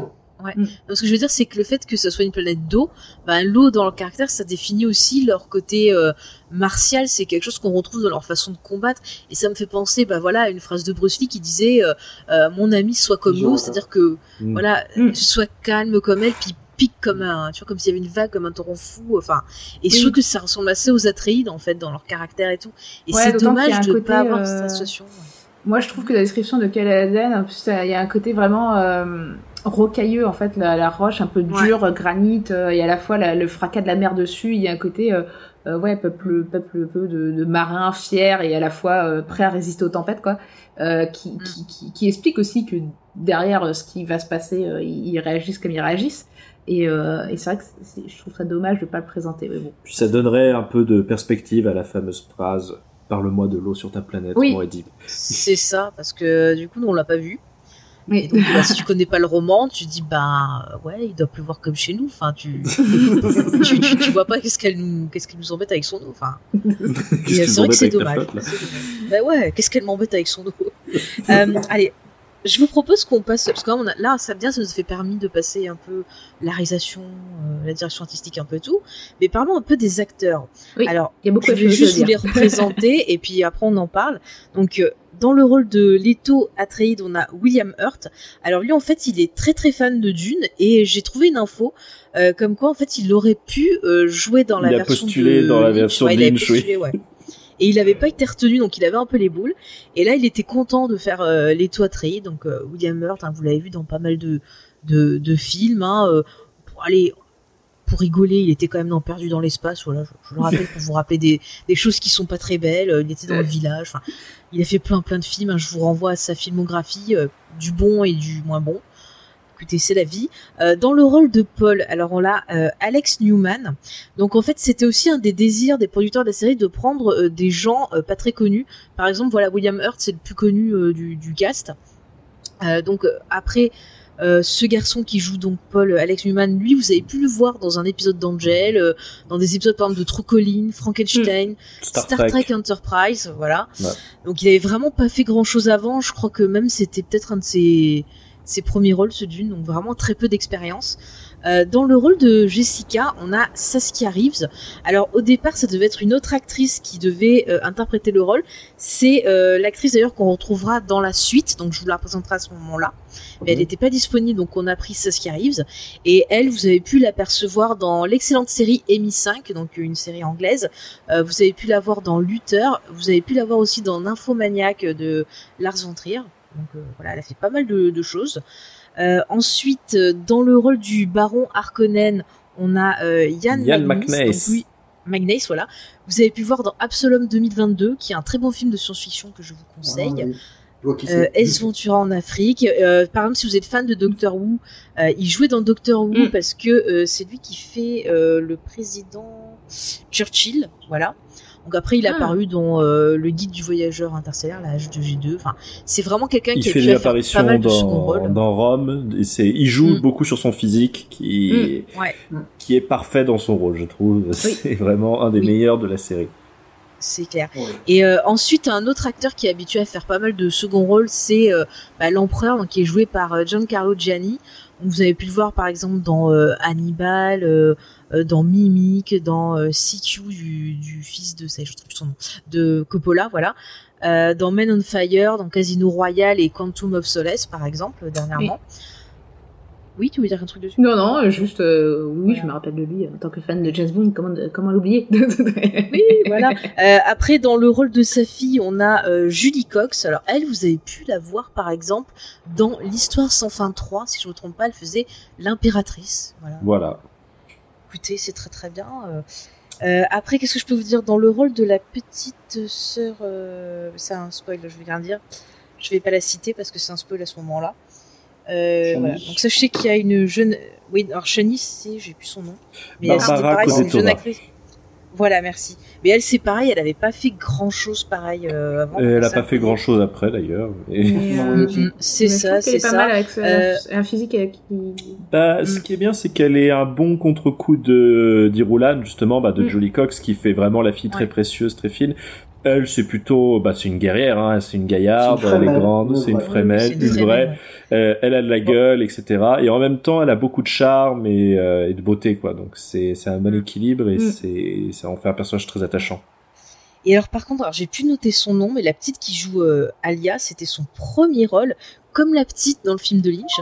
Et elle, cette actrice, elle a fini en fait, bah en fait, elle a fait que ce rôle-là, par contre. Elle a pas voulu mm. continuer, contrairement à la mm. petite dans La fille de Lynch qui ah. fait pas mal de films de Noël. Du coup, après avoir parlé du casting, on va pouvoir euh, parler du jeu des acteurs un peu. Euh, j'ai des trucs à dire sur Paul. Moi. Bah, c'est ça justement, j'allais vous lancer. Qu'avez-vous pensé de ce casting? Et j'ai pas mal de trucs à dire. Il y en a que, que je trouve bien, il y en a que je trouve très mauvais. Ah, moi je suis d'accord. Ah, Bon, on va, on va attendre qu'il revienne pour oui, se lancer, parce que sinon on va jeter nos cartes, on n'aura plus rien à dire.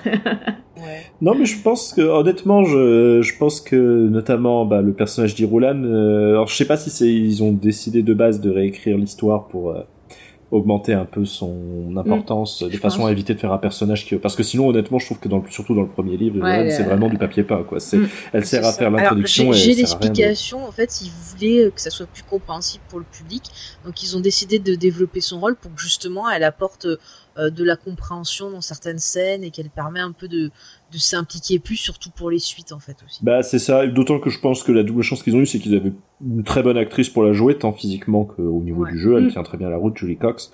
Et euh, voilà. Et puis alors je je mets à culpa euh, bon je sais pas si du coup on le garde ou pas. Moi au début la première fois que j'ai vu le truc et que j'ai lu Alec Newman, je me suis dit eh ben voilà encore un fils d'eux qui se fait pistonner pour jouer dans un truc euh, comme ça etc et tout. Et je trouvais ça d'autant plus juste que bon bah voilà moi je trouve qu'il est pas il est très bien physiquement dans le rôle de Paul mais je trouve qu'il joue pas extrêmement bien euh, par ailleurs. Mais il a zéro charisme. Enfin moi c'est un dessous Et puis il a on est d'accord il a un forfait postillon c'est pas possible enfin tu vois il devait ah, toucher de l'argent en plus chaque fois qu'il postillonnait parce que ça c'est vraiment raté. Euh, je sais pas. tu sais à quoi j'ai pensé? J'ai pensé à Friends euh, quand il y a Gary Oldman qui apparaît, qui dit qu'un vrai acteur il postille euh, pour être crédible. Et en fait, je me suis pris un fou rire toute seule quand j'ai revu Dune parce que je pensais à ça et voilà. Mais donc, mais écoute pas parce que ce n'est pas le fils de Paul Newman ou qui que ce soit de Paul Newman. Il, est, il est écossais, il a aucun lien avec lui. Bah, Peut-être Victor Newman dans Les Feux de l'amour, je ne sais pas. mais euh, ouais, moi j'ai trouvé assez mauvais dans l'ensemble, sauf euh, dans euh, le début de la saison 2 parce que je trouve qu'il joue pas trop mal la mélancolie, mais alors pour le reste. Bah, il fait mieux Moadib que Paul Atreides. Ouais, c'est clair. Et, puis en fait, il a un côté requin. Il a un côté requin dans le la construction. Enfin, la façon dont il est filmé des fois, je me dis on dirait un requin. Alors ça ça va pas du tout, c'est pas comme ça que je vois Paul. Et quand tu vois la bande annonce du Villeneuve, l'autre on dirait un rat. Donc il y a un truc qui va pas. Oh. J'arrive pas. Je suis quel pour James. Moi dit c'est une souris. C'est vrai. C'est une souris. Ouais, mais c'est pas un rat. Mais euh... pas trouvé que le pire c'est celui qui joue Gurney Alec? C'est quoi cet acteur pour jouer Gurney Alec? Moi quand oh je l'ai vu. C'est euh... P.H. Moriarty. Ouais, mais c'est oh quoi ça, ce Gurney Alec? Oh, j'ai pas trouvé, il me choquait pas plus que ça. Il joue pas très bien, mais je trouve que dans l'image euh, qu'on a de Gurney, il marche. Hein. C'est un vieux roublard. Enfin, Personnellement, euh, j'ai plutôt noté sur bons acteurs que les mauvais en fait, parce qu'il y en a moins. Désolé. Hein, euh, voilà, moi je me suis dit que ça qui jouait Irulan était vraiment pas mal, autant que son rôle, le personnage est assez effacé dans les romans, et là ils lui ont donné plus d'importance. Mais mais malgré tout, je trouve que l'actrice vraiment captive et a un petit côté ingénu qui, qui va très bien avec son rôle. Euh... Ouais, bah, tu vois, elle a de la nuance, ce qu'ont pas certains acteurs. Mm. Euh, voilà, Et évidemment, le, le, par exemple elle a la nuance. Elle arrive à vraiment passer d'un registre à un autre. Et je trouve que celle qui est excellente aussi pour moi, c'est l'actrice qui joue Jessica. Je la trouve plutôt bien. Pareil, mm. elle a ce côté très noble par moment. Mm. Et puis, ben, par moment, tu vois le côté un peu. Ouais, et puis je, trouve je fais ce qu'il faut la... pour mon fils. La mère, ouais, c'est ça. Ouais. Et puis euh, évidemment le baron, le baron. Et le baron, Yann McNess. Baron excellent. Bon, il évite le piège que dans lequel était tombé Lynch euh, justement là-dessus, qui est de faire un mm. baron qui est euh, répugnant physiquement comme il l'est moralement. Là, il n'a rien de répugnant physiquement. Il, est, il a de l'embonpoint, mais ça, ça fait partie du personnage. Mais euh, il est toujours dans ce, cet équilibre délicat entre effectivement cette espèce de fou rire, de folie large, et en même mm. temps ce côté très sérieux qui permet de donner toute cette nuance au personnage, de comprendre que c'est loin d'être un imbécile qui flotte en l'air et mm. qui terrorise tout le monde autour de lui par ses caprices. Il a des plans très sophistiqués en tête. Là, c'est le baron que j'ai vu, que j'imaginais dans le bouquin. Clairement, c'est lui. Euh, mm. Quelqu'un d'assez précieux qui, qui joue sur deux tableaux et qui, euh, qui est limite sympathique quand il est euh, dans la cour euh, dans, pour parler avec les gens. Quoi. Mm. Pas du Mais limite, il se fait passer pour un con quand il est à la cour. Enfin, tu vois, tu, sens qu'il fait le gueuler, genre, oh, mais c'est pas ma faute, je sais pas. Il a Alors qu'en fait, bah, on sait qu'il vient. personnage de Louis de Funès, hein, à la cour. Hein. C'est un peu je te brosse, en même temps je fais un peu l'idiot. Euh... Enfin, Genre, je, veux, je, veux, pas spoiler, mais géné génétiquement, il est bon aussi, quoi, parce que bon, euh, vous savez qui il est ouais, génétiquement parlant. Ouais, ouais, ouais, Donc, euh, sans spoiler. On en voilà. Donc, on en Et puis, euh, il y a quand même aussi Shani, je trouve qu'on en parlait, qui, Mm. qui joue, plutôt bien. Et euh, la petite Alia, moi, je trouve que. Bah, elle est pas mal aussi, c'est pour ça Bah que c'est dommage qu'elle ait pas fait Surtout plus que de- son personnage, alors sans spoiler, est un peu à la limite entre euh, touchant et flippant, et je trouve qu'elle Non, moi, je l'ai trouvé totalement flippant son personnage. Il Bah alors dans le roman, euh, moi personnellement Moi, quand j'ai lu le roman, j'avais, euh, je pense être spoil de Mm. dire vous dire ça, mais euh, elle m'évoquait le gamin de cimetière moi dans le roman. Ah bah, c'est le principe.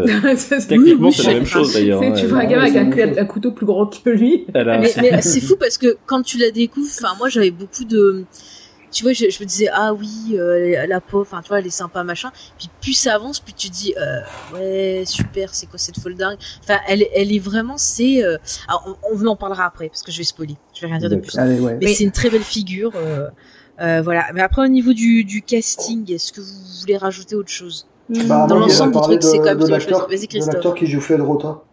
Mm. Oui, vas-y. Euh, parce que bon, pour moi, c'est un personnage que j'apprécie particulièrement dans Dune et je le trouve bon dedans. Je trouve même Ouais. chose là, j'ai j'ai vu le que cherche. j'imaginais dans les romans.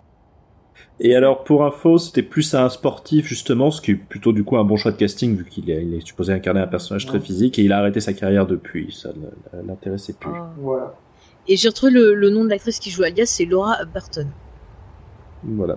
Un dernier personnage aussi qui a quand même son importance et qui je trouve est pas si mal campé, Stilcar, voilà. Mm. C'est euh, joué par un acteur allemand dont je n'essaierai pas de prononcer le nom et Euh, moi non plus. et qui du coup euh, je trouve euh, parce que c'est quand même un personnage central de l'œuvre qui est un peu d'ailleurs presque un père de substitution pour euh, pour Paul et, euh, et j'ai trouvé que c'était vraiment une très bonne interprétation de justement cette espèce de vieux sage un peu en même temps un peu rustre etc et, euh, et voilà qui est surtout d'ailleurs peut-être aussi grâce à la mise en scène est vraiment assez bien écrit je trouve dans ses dans, dans ce lorsqu'il suit du coup un moment à duel et que Jessica euh, s'indigne en disant que Paul n'a jamais tué personne et qu'il lui répond nonchalamment et ben il apprendra C'est la vie, c'est comme ça. c'est les Euh, bah Fremen je c'est vois comme ça Ouais. Je vois qu'on commence à spoiler. Je pense qu'on va passer euh, en partie spoilante, comme ça on pourra parler vraiment de l'adaptation. Mm. Euh, juste avant d'entrer dans cette partie, est-ce que c'est quand même euh, voilà une mini-série que vous recommandez Euh, Vous trouvez que c'est une bonne adaptation euh, et qu'elle est accessible pour les gens qui n'ont jamais lu le bouquin Euh, Je vais commencer par euh, Sophie, après ce sera Christophe et en Mm. dernier Antoine. D'accord. Et ben moi je trouve que c'est une très bonne adaptation. Je trouve qu'ils ont même euh, corrigé euh, des choses qui n'étaient pas forcément euh, bien dans le roman. C'est-à-dire que par exemple la fin, moi je trouve que la fin du roman est un peu euh, euh, précipitée euh, et euh, et- il y a même des choses qui paraissent un peu illogiques parce qu'il n'y a pas euh, le cheminement qui amène à, à- à ça. Et, euh, et je trouve qu'ils corrigent le tir dans la mini-série qui rendent les éléments plus logiques, qui vont changer certains éléments de la narration, c'est-à-dire avancer certaines scènes en reculer d'autres. Euh, ce qui m'a un peu perturbé au début parce que quand t'as lu les bouquins tu fais ah, c'est pas dans cet ordre-là mais au final je trouve que ça c'est quelque chose de plus euh, de plus compréhensible euh, voilà à la saison 2 par contre euh, j'ai été moins emballée par leur changement mais euh, dans l'ensemble je trouve que au contraire ça rend plus abordable d'une je pense et c'est peut-être une bonne euh, entrée en une bonne moyen d'entrer dans l'univers en tout cas. Ok. Vas-y Christophe. Bah moi je suis je suis d'accord, hein, c'est une bonne adaptation. Bah, déjà parce que comme ils ont fait le choix d'une série, bah, ils disposent de, de temps, hein, de beaucoup de mm. temps par rapport à un film. Donc si je ne me trompe pas, ça fait 6 heures en tout. Hein. Ouais. oui, oui, 6 heures. Donc déjà, c'est beaucoup plus confortable pour adapter un roman de, de la de Dune. C'est clair. Et c'est notamment une bonne adaptation, comme, euh, comme on disait tout à l'heure, c'est qu'ils ont fait des choix que je trouve judicieux. Euh, ils ont rajouté certaines scènes. Hein. Il y a des scènes qui, qui n'existent pas dans le roman, qui ont été rajoutées, qui sont très bien parce qu'en fait, elles expliquent l'intrigue. Ils ont euh, vraiment donné beaucoup d'importance au personnage d'Irulan, euh, la fille du Lamport, alors que, si je ne me trompe pas, c'est un personnage qu'on voit pratiquement qu'à la fin du roman. Au début et à la fin, et entre les deux. C'est ça, et puis au début de chaque chapitre, on a euh, euh, des extraits issus de livres qu'elle qu'elle a écrits. Et justement, c'est à ça que je voulais en venir, c'est que je pense que ils se sont dit comment intégrer ces fameux introductions de chapitres qui sont très importants dans le roman, dans le roman, pardon, excusez-moi, mhm. qui, qui explique vraiment beaucoup de contexte et qui sont parfois, enfin, même une histoire en parallèle qui se fait dessus, ils sont assez fascinants. Euh, J'aimerais avoir une édition, ils sont extraits du roman, pour les lire de manière euh, indépendante. Enfin bref, mhm. voilà. Et je me demande si justement les scènes rajoutées avec Irulan, donc je pense notamment à deux scènes dont j'en parlerai tout à l'heure, euh, n'ont pas été faites et rajoutées pour résumer ces fameux petits encarts du roman. Bah, je crois que c'est ça, et aussi la nécessité de réduire le nombre de personnages, puisqu'en fait, Riolan se substitue du coup à d'autres personnages dans le dans l'œuvre et du coup ça leur a permis à mon avis d'économiser du temps et d'économiser je veux dire de la clarté parce que quand on commence à mettre trop de personnages ça devient trop trop vite et trop puis, Euh, et puis aussi c'était pour préparer la suite parce qu'au moment où justement euh, ils étaient en train de tourner puis en même temps de fignoler le scénario euh, le le ah, ça John Harrison, c'est ça, oui, je me trompe pas. Euh, en fait, euh, avait euh, demandé à Sci-Fi s'ils avaient en projet de faire la suite, et on lui avait dit qu'il pouvait commencer à plancher donc sur la suite. Et en fait, ben, il a dit bon ben voilà, il faut que je développe plus ce personnage-là parce que il y aura voilà de l'importance par la suite. Donc c'était vraiment pour préparer à ce qui va se passer après. Et je trouve que effectivement, c'est une décision qui est cohérente. Totalement. Oui, d'autant qu'en plus l'actrice est, assez douée, donc c'est cool de la mettre. Ils ont casté quelqu'un qui faisait bien le rôle, oui. Ça. Mm. Et je trouve que c'est une bonne entrée en matière dans l'univers de Dune. Ouais, c'est pour ça que je le conseillerais. Euh, après, euh, il faut il faut accepter les effets spéciaux, c'est des CGI de, début des CGI, donc ça ça a très mal vieilli, un peu comme Babylon 5, qui est une série que j'adore au, plus haut point. Euh, faut, faut passer ce truc-là. C'est vrai que c'est peut-être un peu difficile avec les passe mieux, je trouve, parce qu'il y a un côté vraiment globalement plus kitsch qui tout de suite te fait accepter l'idée que bah c'est euh, plus vieillot. Alors mhm. que euh, alors que là, comme c'est année début 2000, il y a encore ce truc un peu où ton cerveau fait oh ça a l'air moderne. Ah non en fait, ça allait pas. bah, c'est un peu comme Farscape par exemple, c'est un peu vieilli au niveau mm. des des effets spéciaux. Mais après ça reste toujours bien. Hein. toujours bien et je pense que c'est beaucoup plus clair que le David Lynch. Euh, ça donne une nettement plus claire idée de ce que va être le roman. Et oui, euh, si vous voulez faire découvrir euh, Dune à des personnes qui sont moins lecture et plus série, n'hésitez pas. Pour moi, c'est une bonne introduction. Voilà. Mm. Ok. Et Antoine, est-ce que tu veux bah, alors, quelque chose? Pareil, euh, ce que vous avez dit, hein, moi je pense que c'est, je, je, suis assez fan de l'adaptation. Euh, pour l'avoir revu avant de préparer du coup notre euh, notre podcast, je, je trouve qu'elle a effectivement quand même pris un petit coup de vieux. Il y a des choses aussi, et pas seulement au niveau des effets spéciaux, etc. C'est vrai que là où les effets spéciaux d'ailleurs me choquent pas mal, c'est que justement moi je suis assez sensible quand même à cette direction artistique. Je vois l'entrée dans le palais d'Arakin et tout. Il y a des décors qui ont vraiment de la gueule et du coup ça fait d'autant plus mal au cœur après d'arriver derrière un matte painting un peu dégueu du désert. Mais euh, mais par contre, il y a aussi des choses qui ont vieilli quand même dans la mise en scène. C'est vrai qu'aujourd'hui, ce genre de téléfilm avec euh, des mises en scène très très monolithiques, on sent qu'ils n'ont pas des longues journées de tournage, donc euh, on fait beaucoup de choses avec des plans fixes, uniques, très peu de mouvements de caméra et tout. Ça, a un peu, ça, a un peu un petit coup de vieux. Mais d'un autre côté, c'est assez maîtrisé. Euh, et comme tu disais, il se concentre beaucoup sur les scénarios, les interactions entre les personnages, et beaucoup de choses sont faites là-dessus. Et du coup, bah, surtout quand les personnages sont bien campés, comme avec le Baron, bah, c'est prenant, quoi. Il y a des, il y a vraiment des échanges, etc., du Baron avec ses deux neveux et tout, qui sont vraiment euh, glaçants et, et en même temps titillants parce que voilà, on, on voit toute la finesse des, du personnage et on, arrive bien à se camper, à, camper la situation, les rapports de force qui les habitent. Donc non, c'est globalement déjà, c'est quand même une très bonne adaptation, c'est très fidèle à l'œuvre, en tout cas à l'esprit de l'œuvre. Il y a vraiment pas grand chose de à dire là-dessus. Et, et puis surtout, bah voilà, ça reste, ça reste important quoi. Moi, j'ai, je les ai revus là du coup avant de, de voir les deux, les deux saisons. Et, euh, et je me suis, voilà, je, me, je, je, les ai dévorés en une traite tellement j'avais envie de, de retrouver tout cet univers, ces personnages et, et, et ces enjeux. Bah, je, je, vous rejoins tous. C'est vrai que vraiment c'est une mini-série que j'ai appréciée. Euh, j'ai bien aimé l'adaptation. Euh, je trouve, enfin comme on a dit, que ça complète certaines choses euh, qui me manquaient peut-être dans dans le dans le roman. C'est vrai que vraiment pour moi le gros plus c'est le développement euh, d'Irulan qui est voilà, qui la rend intéressante, qui renforce ce côté un peu politique aussi, et qui permet d'avoir des persos féminins euh, intéressants. C'est vrai qu'on a euh, quand même des persos féminins euh, plutôt forts dans l'œuvre.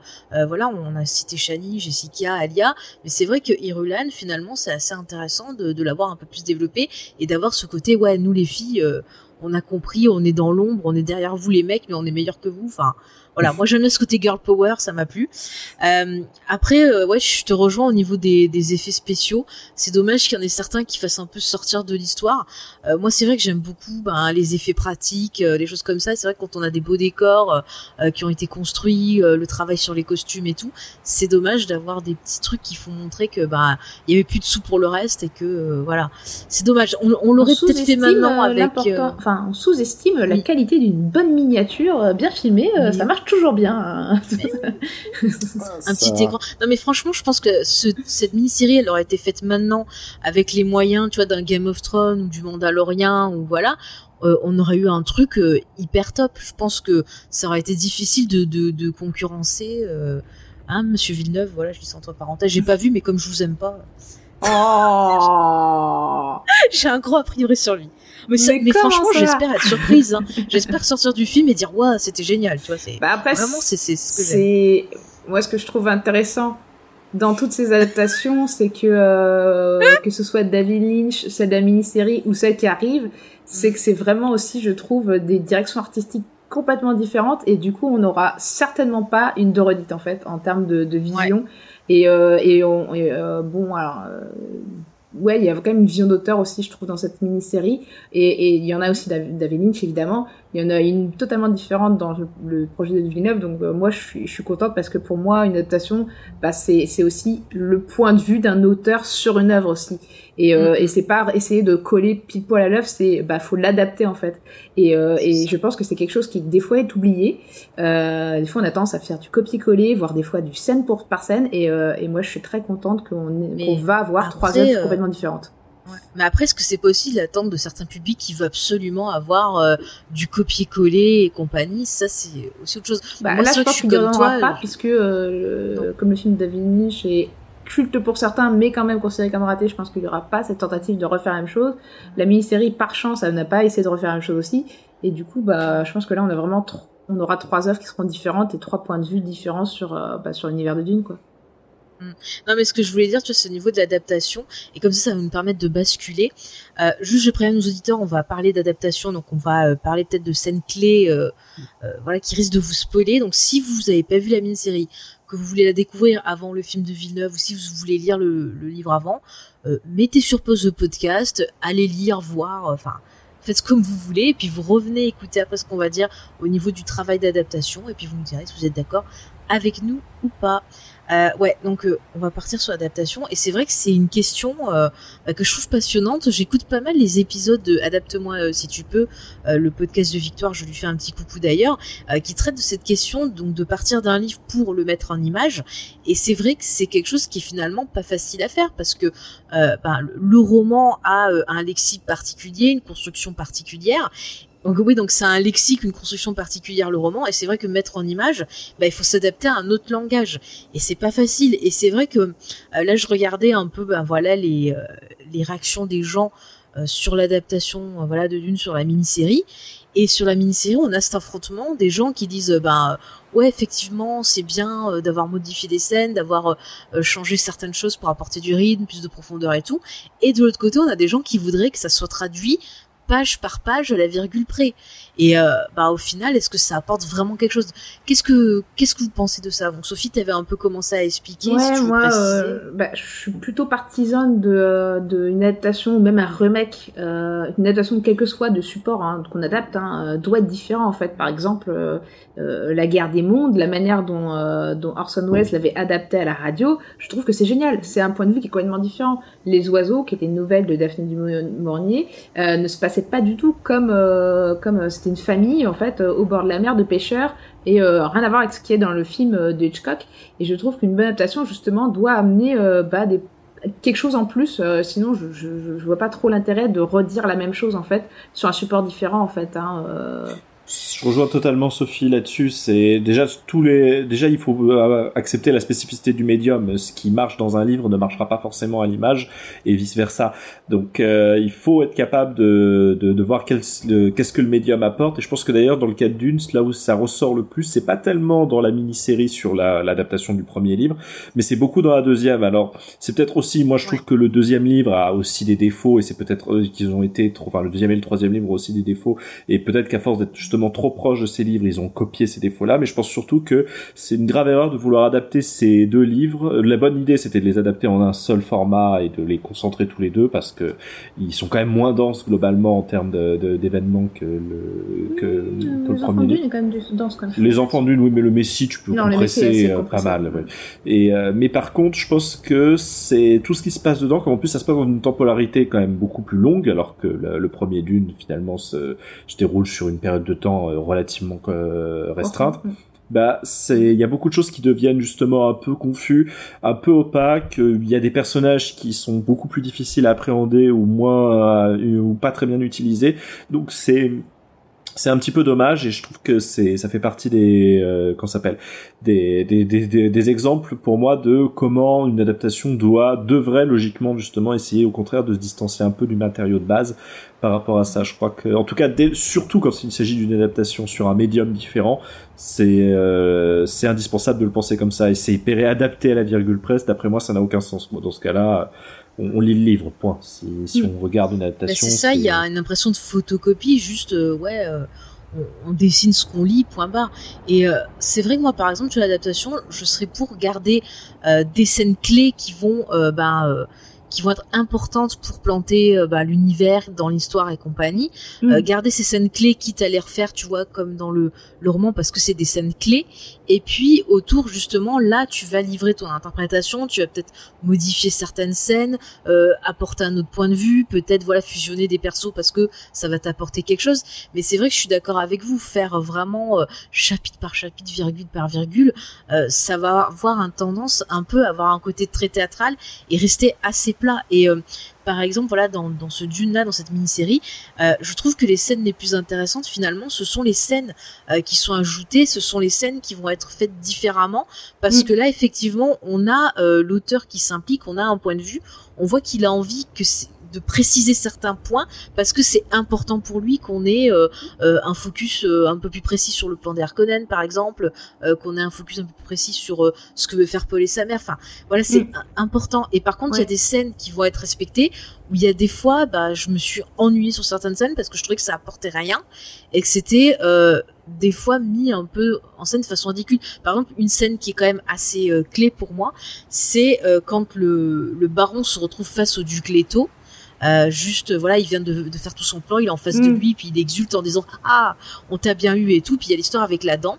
Et je trouve que là, la scène, comme elle est mise en scène, euh, je l'ai trouvée au final plate. Ça manquait de d'aspect dramatique mm. parce que vraiment c'est c'est c'est l'horreur pour le duc et tout. Puis euh, en fait même William Hurt, je trouve qu'il le joue pas hyper bien. Et au final, euh, ben la scène j'ai trouvé super plate. Et puis quand ça finit que ben il crache son son poison et que le baron s'en sort et qu'il commence à s'élever à rigoler, ben là j'ai trouvé que l'acteur il était faux parce que tout le reste avant ne marchait pas en fait. Alors que c'était quand même une scène qui était importante de bien traiter, de bien filmer. Et j'ai eu vraiment un, un, petit c'est une scène hautement dramatique qui, euh, qui pourtant, euh, alors pour le coup, l'adaptation de la Lynch, par contre, est hyper bien faite. Moi, ah oui, ma glace, je préfère.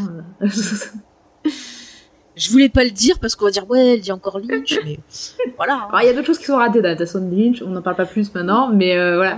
Euh, par contre, euh, il y a un truc moi qui me titille, qui apparaît pas trop dans, dans cette adaptation et qui est pourtant hyper marqué dans les livres, surtout dans les suites et qu'il aurait pu faire apparaître. Euh, moi, ça m'a un peu manqué. Euh, c'est euh, en fait le fait que bah, Dune aussi, c'est avant tout une tragédie grecque, au-delà d'une mhm. inspiration un peu shakespearienne aussi pour l'aspect féodal et complot d'un complot d'un complot.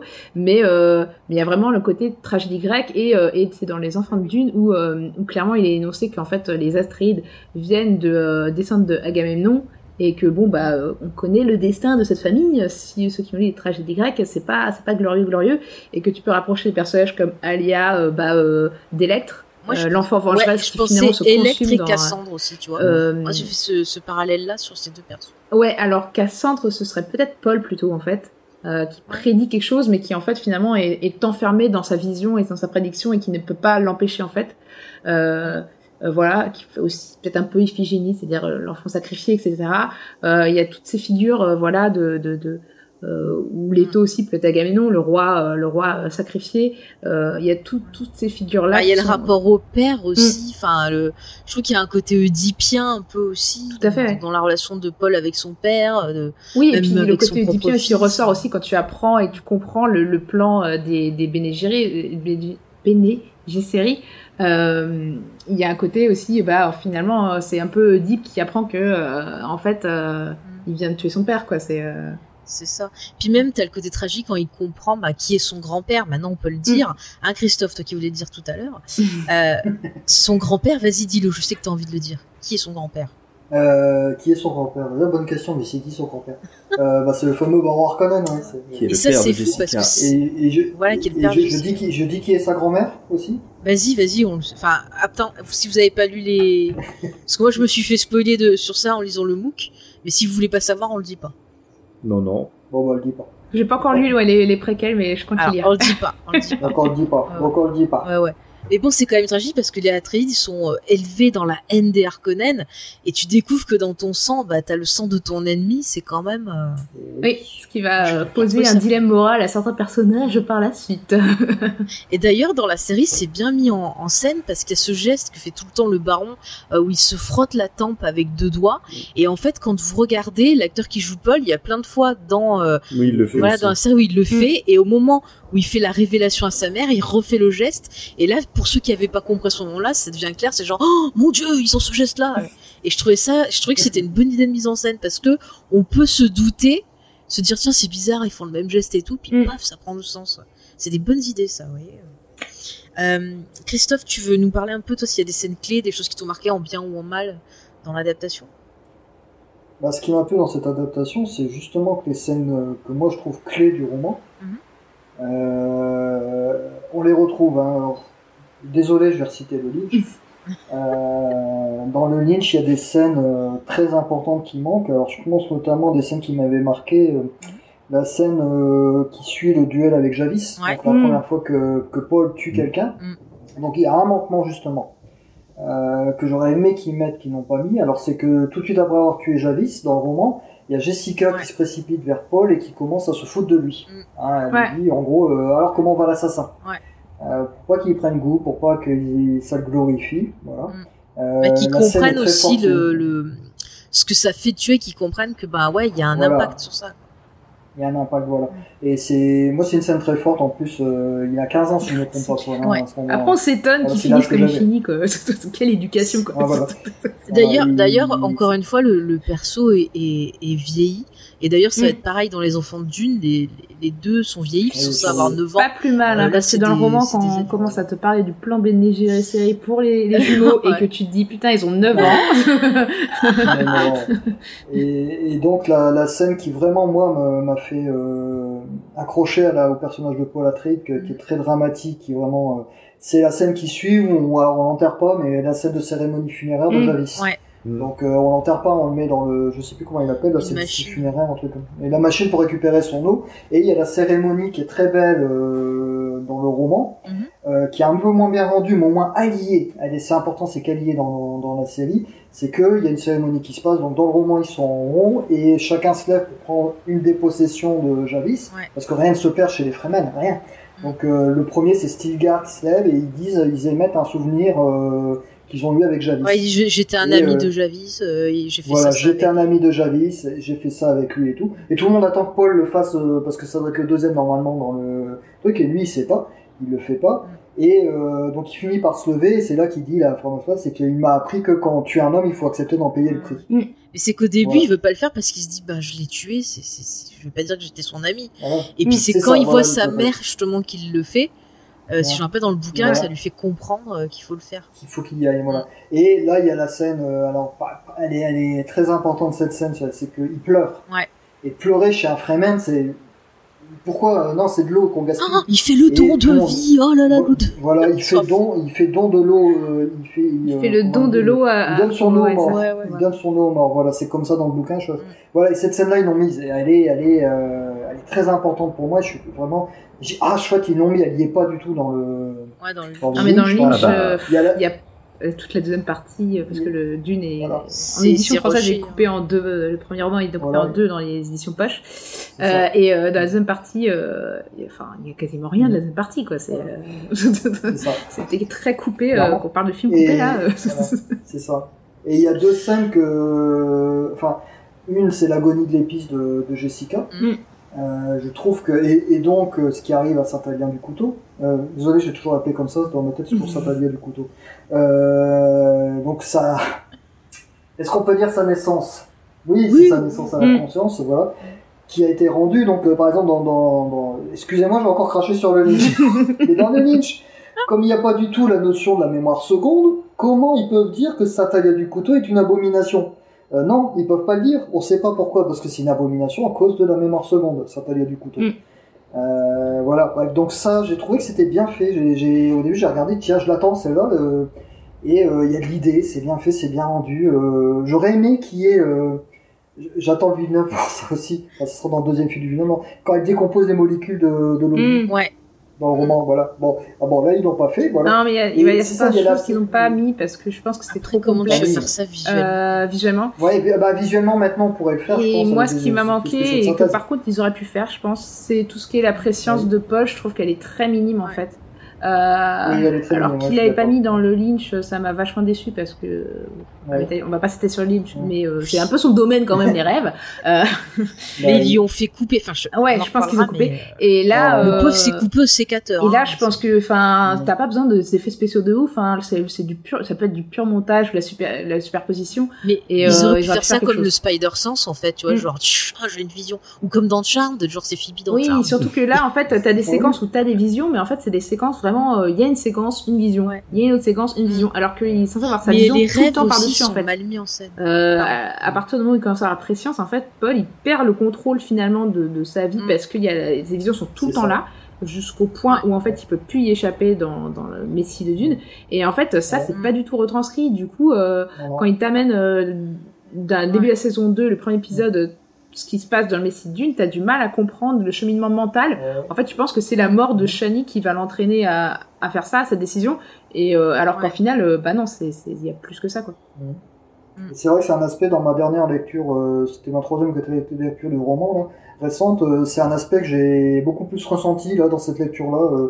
Le fait, c'est à partir du troisième roman qui s'appelle Le Prophète, enfin la troisième partie, où il est complètement perdu par Mm. ses visions, il sait plus ce qui est passé, le futur, le présent, il est Mais- perdu et c'est bien rendu. Et juste pour terminer au niveau de cette adaptation, le fait qu'ils ont conservé des scènes euh, bien. Moi, ce que j'adore dans ce- cette adaptation, c'est que tous les personnages importants de, de Dune ont leur moment, Ouais. ont leur développement. Alors, Shani, par exemple, le Saint-Alia du couteau, Fedrota, le Fedrota, euh, j'aime beaucoup. Par exemple, Fedrota, il y a la scène très importante où il essaie de tuer le baron. Oui. C'est ça.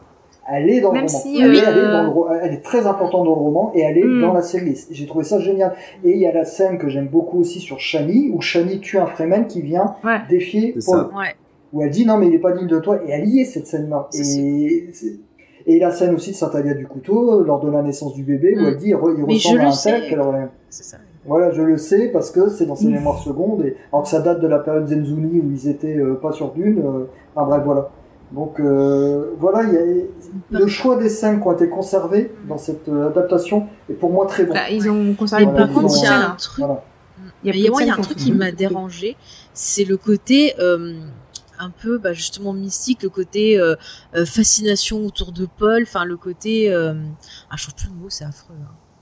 Ah, quand on a fond. Préscience, Non, le côté un peu secte autour de Paul, quoi, le côté genre euh, Mystique. adoration, là. prophète, euh, ouais, tu vois la fascination des gens sur Paul. le m'a dit. Ouais, le- Ouais, je trouve que que c'est pas Mahdi, assez bien mis en scène. Enfin, on a l'impression qu'ils viennent parce qu'ils ont entendu que c'était un grand guerrier et il y a pas ce côté genre, euh, oui, c'est un messie, on est à fond autour de lui. euh, tu vois tout ce côté un peu Mm. endoctrinement et tout.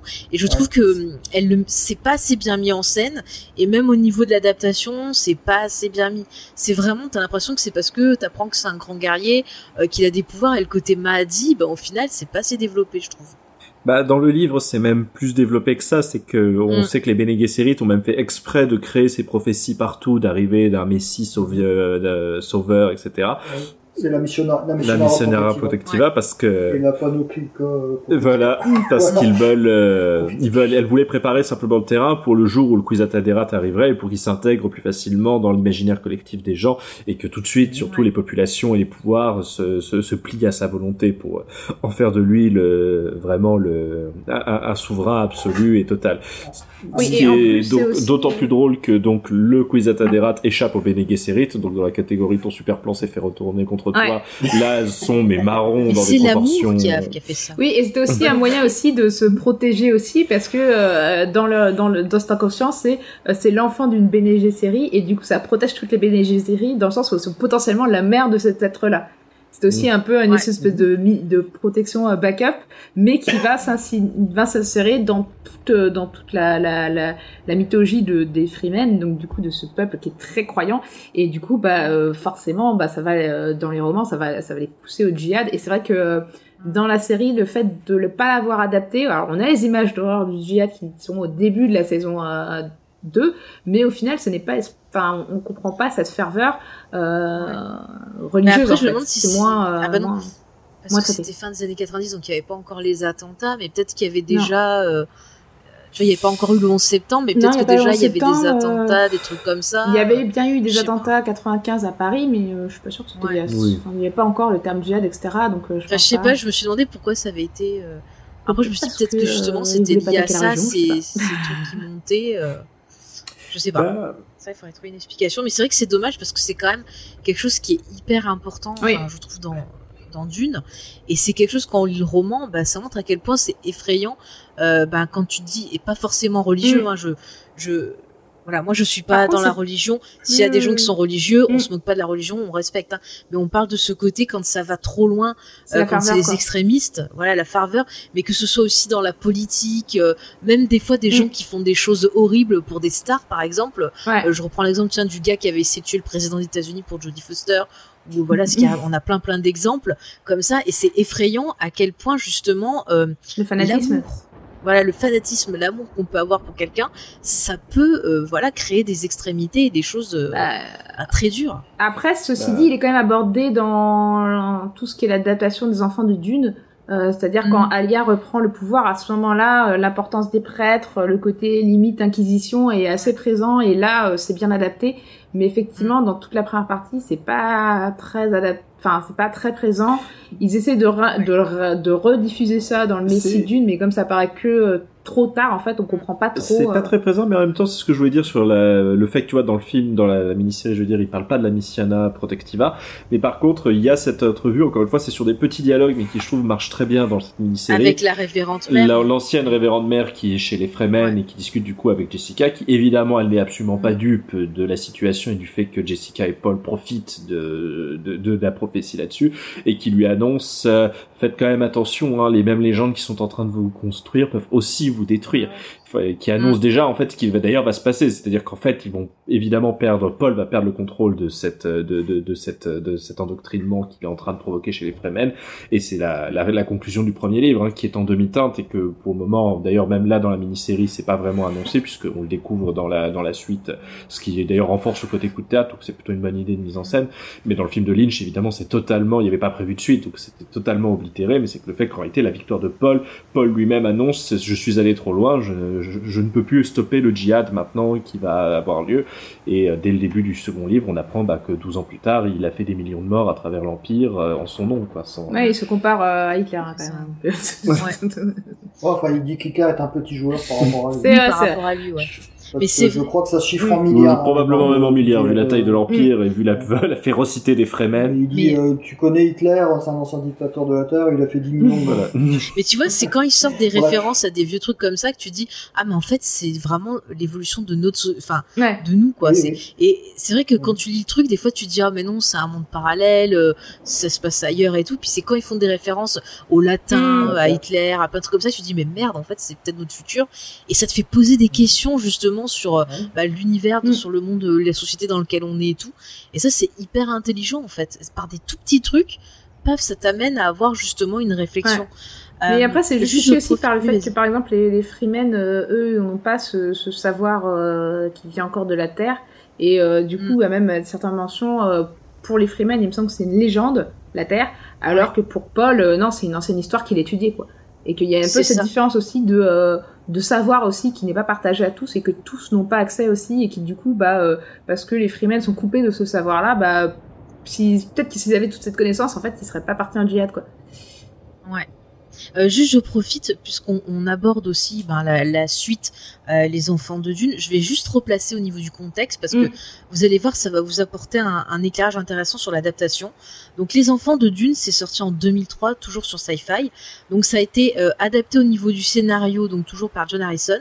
Et cette fois-ci, c'est réalisé par Greg Yetin ou Yetan, je sais pas comment c'est ça, qui a réalisé le film Le Plan B. Euh, il a aussi réalisé pas mal d'épisodes de séries comme VIP, Lost, Las Vegas, Nip Tuck, Prison Break, oh, Grey's Anatomy et Banshee. Et là, en fait, ils sont dit euh, pour pour le truc, ah, il nous faut quelqu'un d'hyper connu. Et ils ont appris que Susan Sarandon bah, était fan de Dune. Donc ils se sont dit tiens on va la contacter pour jouer la, la, princesse donc de, de Corino qui est la sœur d'Irulan. Mmh. Sauf que dans le roman c'est sa petite sœur. Or, Suzanne Sarandon est beaucoup plus vieille que Julie mm. Cox. Donc déjà, il y a un petit souci.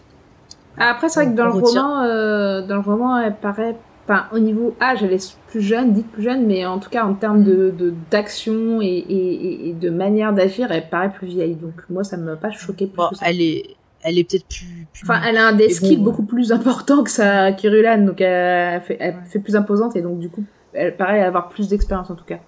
Bon, alors ça peut passer, mais bon, c'est vrai que la manière dont c'est fait, ça m'a rappelé un peu des réflexions euh, que j'avais entendues dans la Nous d'enfer quand ils disent euh, ah bah tiens on a tel grand star et puis euh, que Sheffield dit mais ça correspond pas au rôle et t'as sa sa, sa collaboratrice qui dit on s'en fout, c'est une superstar, c'est bon ça va nous attirer des gens et en fait c'est exactement comme ça qu'ils ont recruté Susan Sarandon. Alors après au niveau du casting, oui elle est excellente dans le rôle, ça ça n'enlève pas le le, souci. Euh, après, on a James McAvoy qui, qui débutait à cette époque, euh, voilà, dans le rôle de du coup de Leto 2. Euh, qui c'est qu'on a Donc on a Alec Newman, Julie Cox, euh, donc qui reviennent. Euh, D'ailleurs à cette époque-là, ils sortaient ensemble. Petit instant gossip. Hmm. Ah on a pas mal d'acteurs qui, ouais, on a pas mal d'acteurs qui reviennent. Par contre, du coup, l'actrice qui jouait Jessica, Jessica, dans voilà, elle a pas pu revenir parce qu'elle était enceinte, et donc il a pris euh, une autre actrice que je trouve. Alice Creech. Ouais, je la trouve aussi moins bonne. Moi, personnellement, et alors, et, et c'est elle qui aurait dû jouer dans la première mini-série et qui pouvait pas à l'époque. Et moi, je dis tant mieux parce que vraiment, je la trouve pas bonne dans Jessica. Ouais, elle est pas bonne. Euh, et, euh, je trouve que le personnage de Jessica aussi a moins de scènes. il, y a, il y, a, moins tout cet entremêlement de plans dans le plan pour elle et. c'est ça. Euh, bah du coup elle fait un peu bécasse quoi du coup je trouve. Ouais. Après il y a des choses un peu bizarres genre euh, c'est la Renborg c'est la Renborg oui. Ah mais oui c'est vrai c'est la, la Renborg mais c'est vrai c'est pour ça que je la détestais quand je la voyais. Voilà sur ton parenthèse. Au demeurant je la trouve très très bien en Renborg hein, c'était super mais ah oui non mais ah en Renborg très bien j'ai rien à dire mais en Jessica euh, non. Et par contre truc bizarre c'est genre par exemple l'acteur qui jouait Elliot dans la première mini-série il revient mais là il joue un prêtre. Oui il joue un autre rôle. hyper bizarre. Ça fait hyper bizarre enfin voilà. Et ils ont changé l'acteur de qui fait Duncan Idaho. Oui. Ouais, Ouais, aussi. Et c'est Et alors le mec, il jouait dans Charmed. Non mais ça m'a perturbé parce que j'ai revu il y a pas longtemps. Il jouait dans Charmed, un épisode de la saison euh, 6, je crois, 6 ou 7, où en fait il fait un espèce de magicien qui veut récupérer Excalibur. Et le mec était mauvais. Et là quand je l'ai vu dans Dune, j'ai éclaté de rire. J'ai dit, non pas lui, pitié pas lui parce que je, vraiment j'avais revu l'épisode il y avait pas longtemps.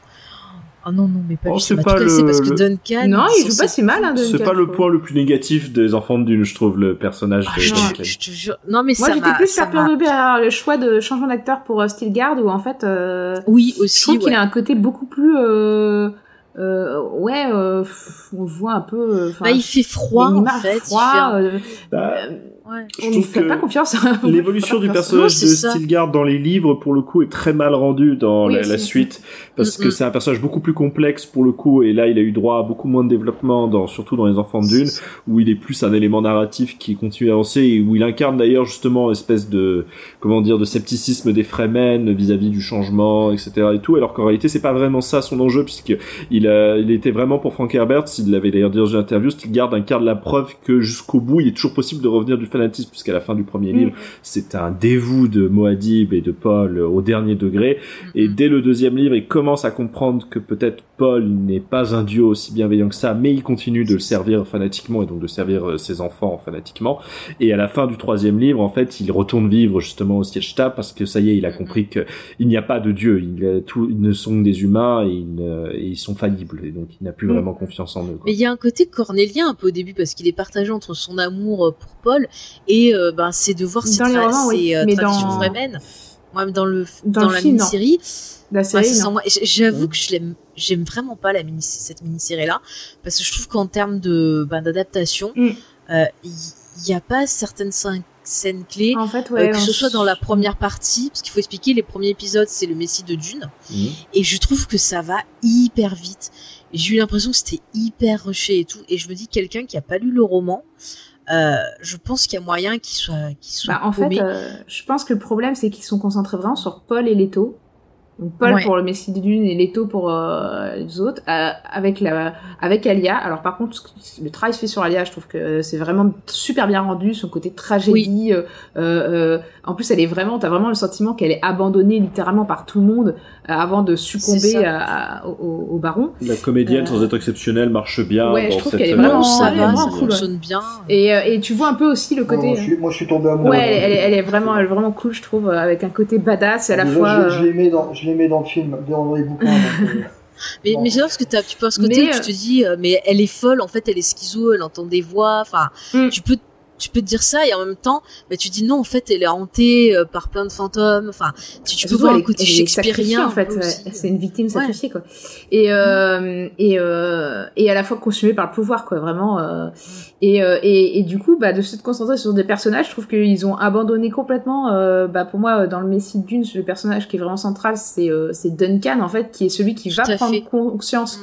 euh, bah que en fait, euh, enfin déjà en prenant conscience de sa propre vie il prend conscience de tous les mécanismes de pouvoir en fait qui sont en jeu dans cet univers quoi il prend conscience des Texalivera enfin les, les mecs qui, qui sont un peu les équivalents de, de scientifiques fous un peu de, de, de l'univers de Dune qui essaient Et de reproduire euh, Téla- C'est l'axou, ouais. Télaxou, voilà, qui essaie de reproduire euh, ce que faisaient les machines ou même euh, des trucs qu'on fait pas encore aujourd'hui, euh, à savoir euh, par exemple recréer les morts, par exemple, faire revenir les morts à la vie.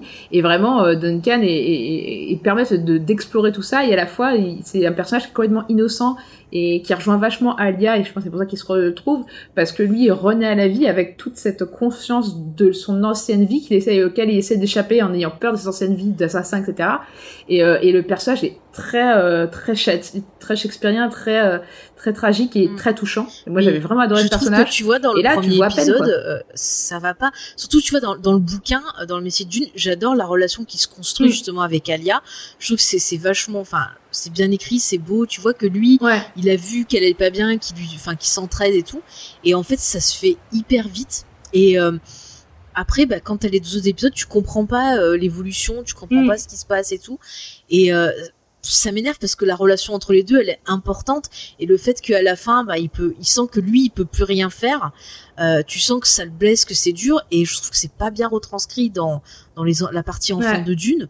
Euh, c'est Et c'est pareil que le mec il se dit oh c'est bon hein. j'en ai marre je me casse Mm. quoi ouais, c'est l'impression que c'est ça Et c'est pareil dans, dans, dans les enfants de Dune, pour moi, le, le, effectivement, le personnage de Stilgard est, est, est, est limite un peu le narrateur, quelque part, euh, l'observateur un peu euh, qui, qui est comme le, comme le lecteur, en fait, qui comprend pas trop euh, la folie qui Ouais, s'empare qui se d'Alia, qui, qui, qui, Mm. qui est partagée euh, entre de voir les, les jumeaux comme potentiellement hein, le plus grand danger de l'humanité ou peut-être leur sauveur et qui ne sait pas qu'est-ce qu'il doit choisir.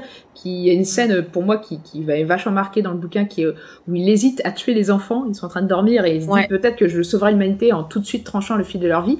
Et, euh, et, et ça, ce n'est pas du tout retranscrit. Enfin, dans, dans, dans, dans, le, dans la mini-série, euh, pas un seul instant on s'interroge sur. euh, non mais c'est de la figuration c'est genre euh, ah bah là on a besoin de Stilgar faites-le entrer allez tu vas faire ça et il y a pas du tout de dilemme on sent pas la souffrance des autres personnages on Mm. a l'impression que voilà il y a que Paul Alia qui souffre et puis l'autre là le, le petit McAvoy qui arrive on dirait qu'il est drogué non-stop et tout Bah, est peu minutes le cas. ah le, le sentier doré là là là alors que Bah, c'est le y a le tout un cheminement. Mm. Ah oui, non, mais, 24. oui, mais Mais il y a tout un, euh, un- un cheminement dans le bouquin.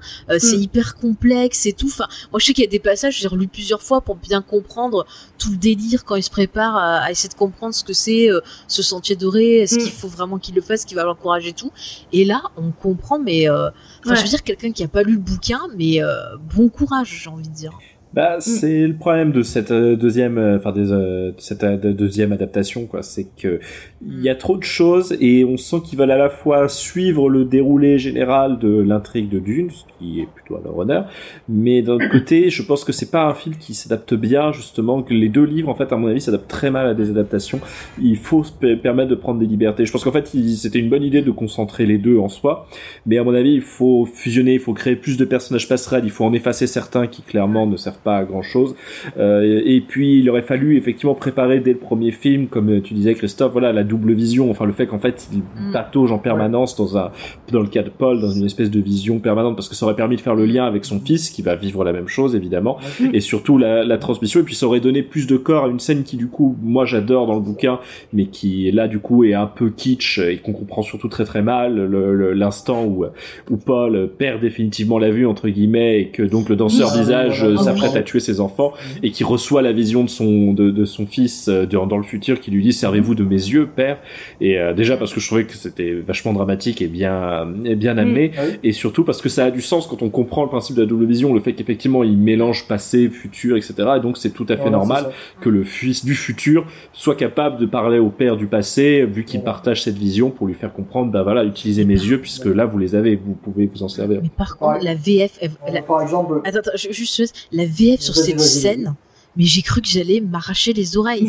mais, mais il est là, oh, ce servez-vous de mes yeux. oh, oh. Tu vois, mais c'est- exactement ça. Il le joue trop mal. Non, mais et on dirait qu'il se fout de sa gueule, quoi, limite. Enfin, je sais, mais qu'est-ce qui se passe?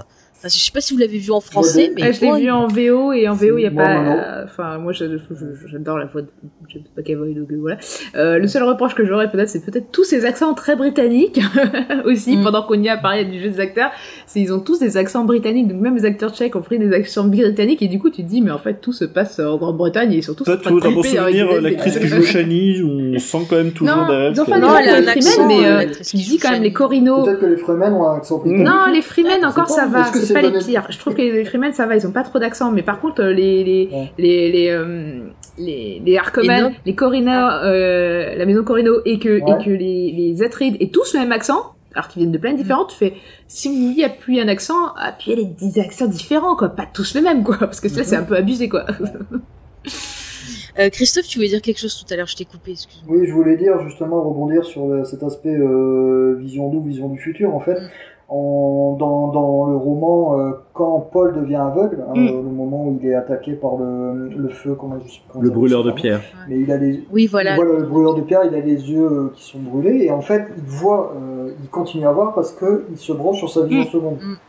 Euh, il voit le futur, en fait, le futur très proche, il le voit vraiment très bien. Mm. Hein, c'est à partir euh, du moment où il s'éloigne dans le temps qu'il voit plusieurs futurs possibles parce qu'ils sont Mm. pas encore décidés. Ouais. Et donc ça, c'est, on si on n'a pas lu le bouquin, on a du mal un peu à comprendre pourquoi il continue à voir. Ouais. Euh, si, quand même, ils ont essayé de faire un Et effet je- visuel où, euh, Ils ont fait un effet, ils ont essayé, Ils ont essayé. d'expliquer. Par contre, Vous euh, voyez, mais, mais le pourquoi il voit, euh, bah, en fait, il regarde le futur Mm. très très proche. Euh, et voilà, il arrive à le voir. Et je voulais juste rebondir sur un truc parce que j'y ai repensé en voyant ça. Quand on parle des influences de Dune dans tout ce qui est œuvre de science-fiction, Ouais. dans Matrix, notamment le 3, on a exactement la même chose qui arrive avec Paul, avec euh, Leto. Euh, Ouais. Néo. Excusez-moi, Mm. Néo. Mm. Quand il devient aveugle, Oui. comme par hasard, il devient aveugle, comme le Messie. Mm. Voilà. Et il voit, il continue à voir quand même. Oui, tout à fait. Et il voit parce qu'il voit les trucs et tout. Et ça, ça m'avait marqué. Et juste, je veux juste en parler parce que j'ai, il y a des choses qui m'ont marqué dans Matrix par rapport à Dune. Ouais. Est-ce que vous trouvez pas dans Matrix Reloaded la scène d'orgie qu'on a dans sur euh, pas Zero One, Mm. mais, euh, Oui, dans. la ville des humains. dans euh, La ville des humains, ah, c'est euh. Sion. Sion. Sion, voilà, merci. J'allais Ouais, dire Sion. siphon, mais ça. Que ouais, dans Sion, ne pouvez pas penser à la, la scène de, de la fièvre d'épices euh, qui vivent après Si. la cérémonie de la création Si. d'une révérende mère. Si, si, Moi, j'ai tout de suite dit c'est Mm, ça mm. quoi. C'est enfin, voilà, donc on est on est d'accord. euh, Ouais. Et par contre, tiens, sur les influences, Oui. maintenant je peux le dire, euh, une des scènes qui a influencé George Lucas, c'est par exemple la mort de, de Shani. En fait, il s'est inspiré de la mort de Shani pour faire euh, la mort justement de Padmé dans l'épisode 3. Mm. Et autant. Shani, c'est logique, enfin, Mm. on comprend pourquoi elle meurt, pourquoi elle est fatiguée et tout, parce que c'est à cause de la drogue qu'on lui a administrée. Mais encore une fois, la mise en scène dans l'épisode 3 de la mort de Padmé, c'est zéro. C'est zéro. Si on lit pas des trucs à côté, on comprend pas pourquoi elle meurt. Voilà, je leur dis. Donc, monsieur Lucas, vous avez mal fait votre travail.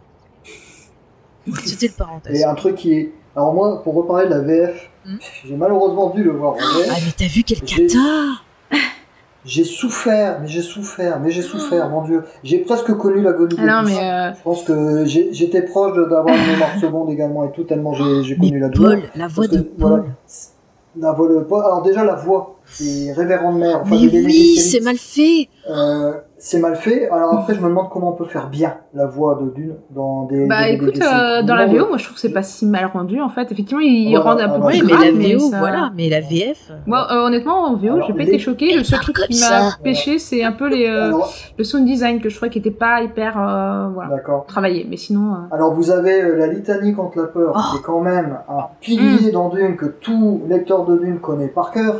Ils ont été pas, pas été capables de mettre la traduction officielle française. Euh, Il y a euh, alors là où j'ai hurlé, j'ai dû faire pause et j'ai dû aller vomir, désolé. À ce point-là Il n'y a pas le terme. Non, mais attendez, attendez, attendez. Vous avez euh, vous avez une bassine à côté de vous là, parce que ça va peut-être vous arriver aussi. Il n'y a pas le terme distill dans la VF. Ils appellent ça combinaison. C'est vrai, ils disent combinaison ou. euh, Mais non, mais, mais, mais, mais, mais qu'est-ce? Mais que, que, que se passe-t-il donc? Suis-je dans un univers parallèle Peut-être que c'est une traduction canadienne. hein. Non, non, distill, c'est. euh, Non, non, mais distill, je veux dire, euh, peut-être que la, la Oui, oui. VF est Ah, une euh, version canadienne. dire. Oui, là, oui, là. Non, ça a pas l'air. Michel- Si je me trompe pas, le, euh, le traducteur de la première traduction, c'est Michel Desmouts, Ouais. en France. Mhm. Et Distill, c'est une création française, Ouais. parce que c'est suit quelque chose en anglais. Steel suit. Et Distill, Oui, Oui, ça a du c'est sens ça. parce Voilà. qu'en fait, euh, en anglais, il me semble que ça fait référence à, à l'alambic et le distill, la distillation Mhm. de l'alambic. Oui, voilà. Et donc c'est une des créations, ils n'ont pas mis le comme Chabar. Quand il y a le test du Mm. comme au début, Ouais. ils disent pas comme Chabar. Non, non. Les, les ornithoptères, ils appellent ça des toptères. Putain. Alors, quand ils vous casent un truc qui est bon, ils le mettent pas en entier. Mais c'est horrible. c'est Ah, j'avoue que tu dois être vraiment perdu, quoi.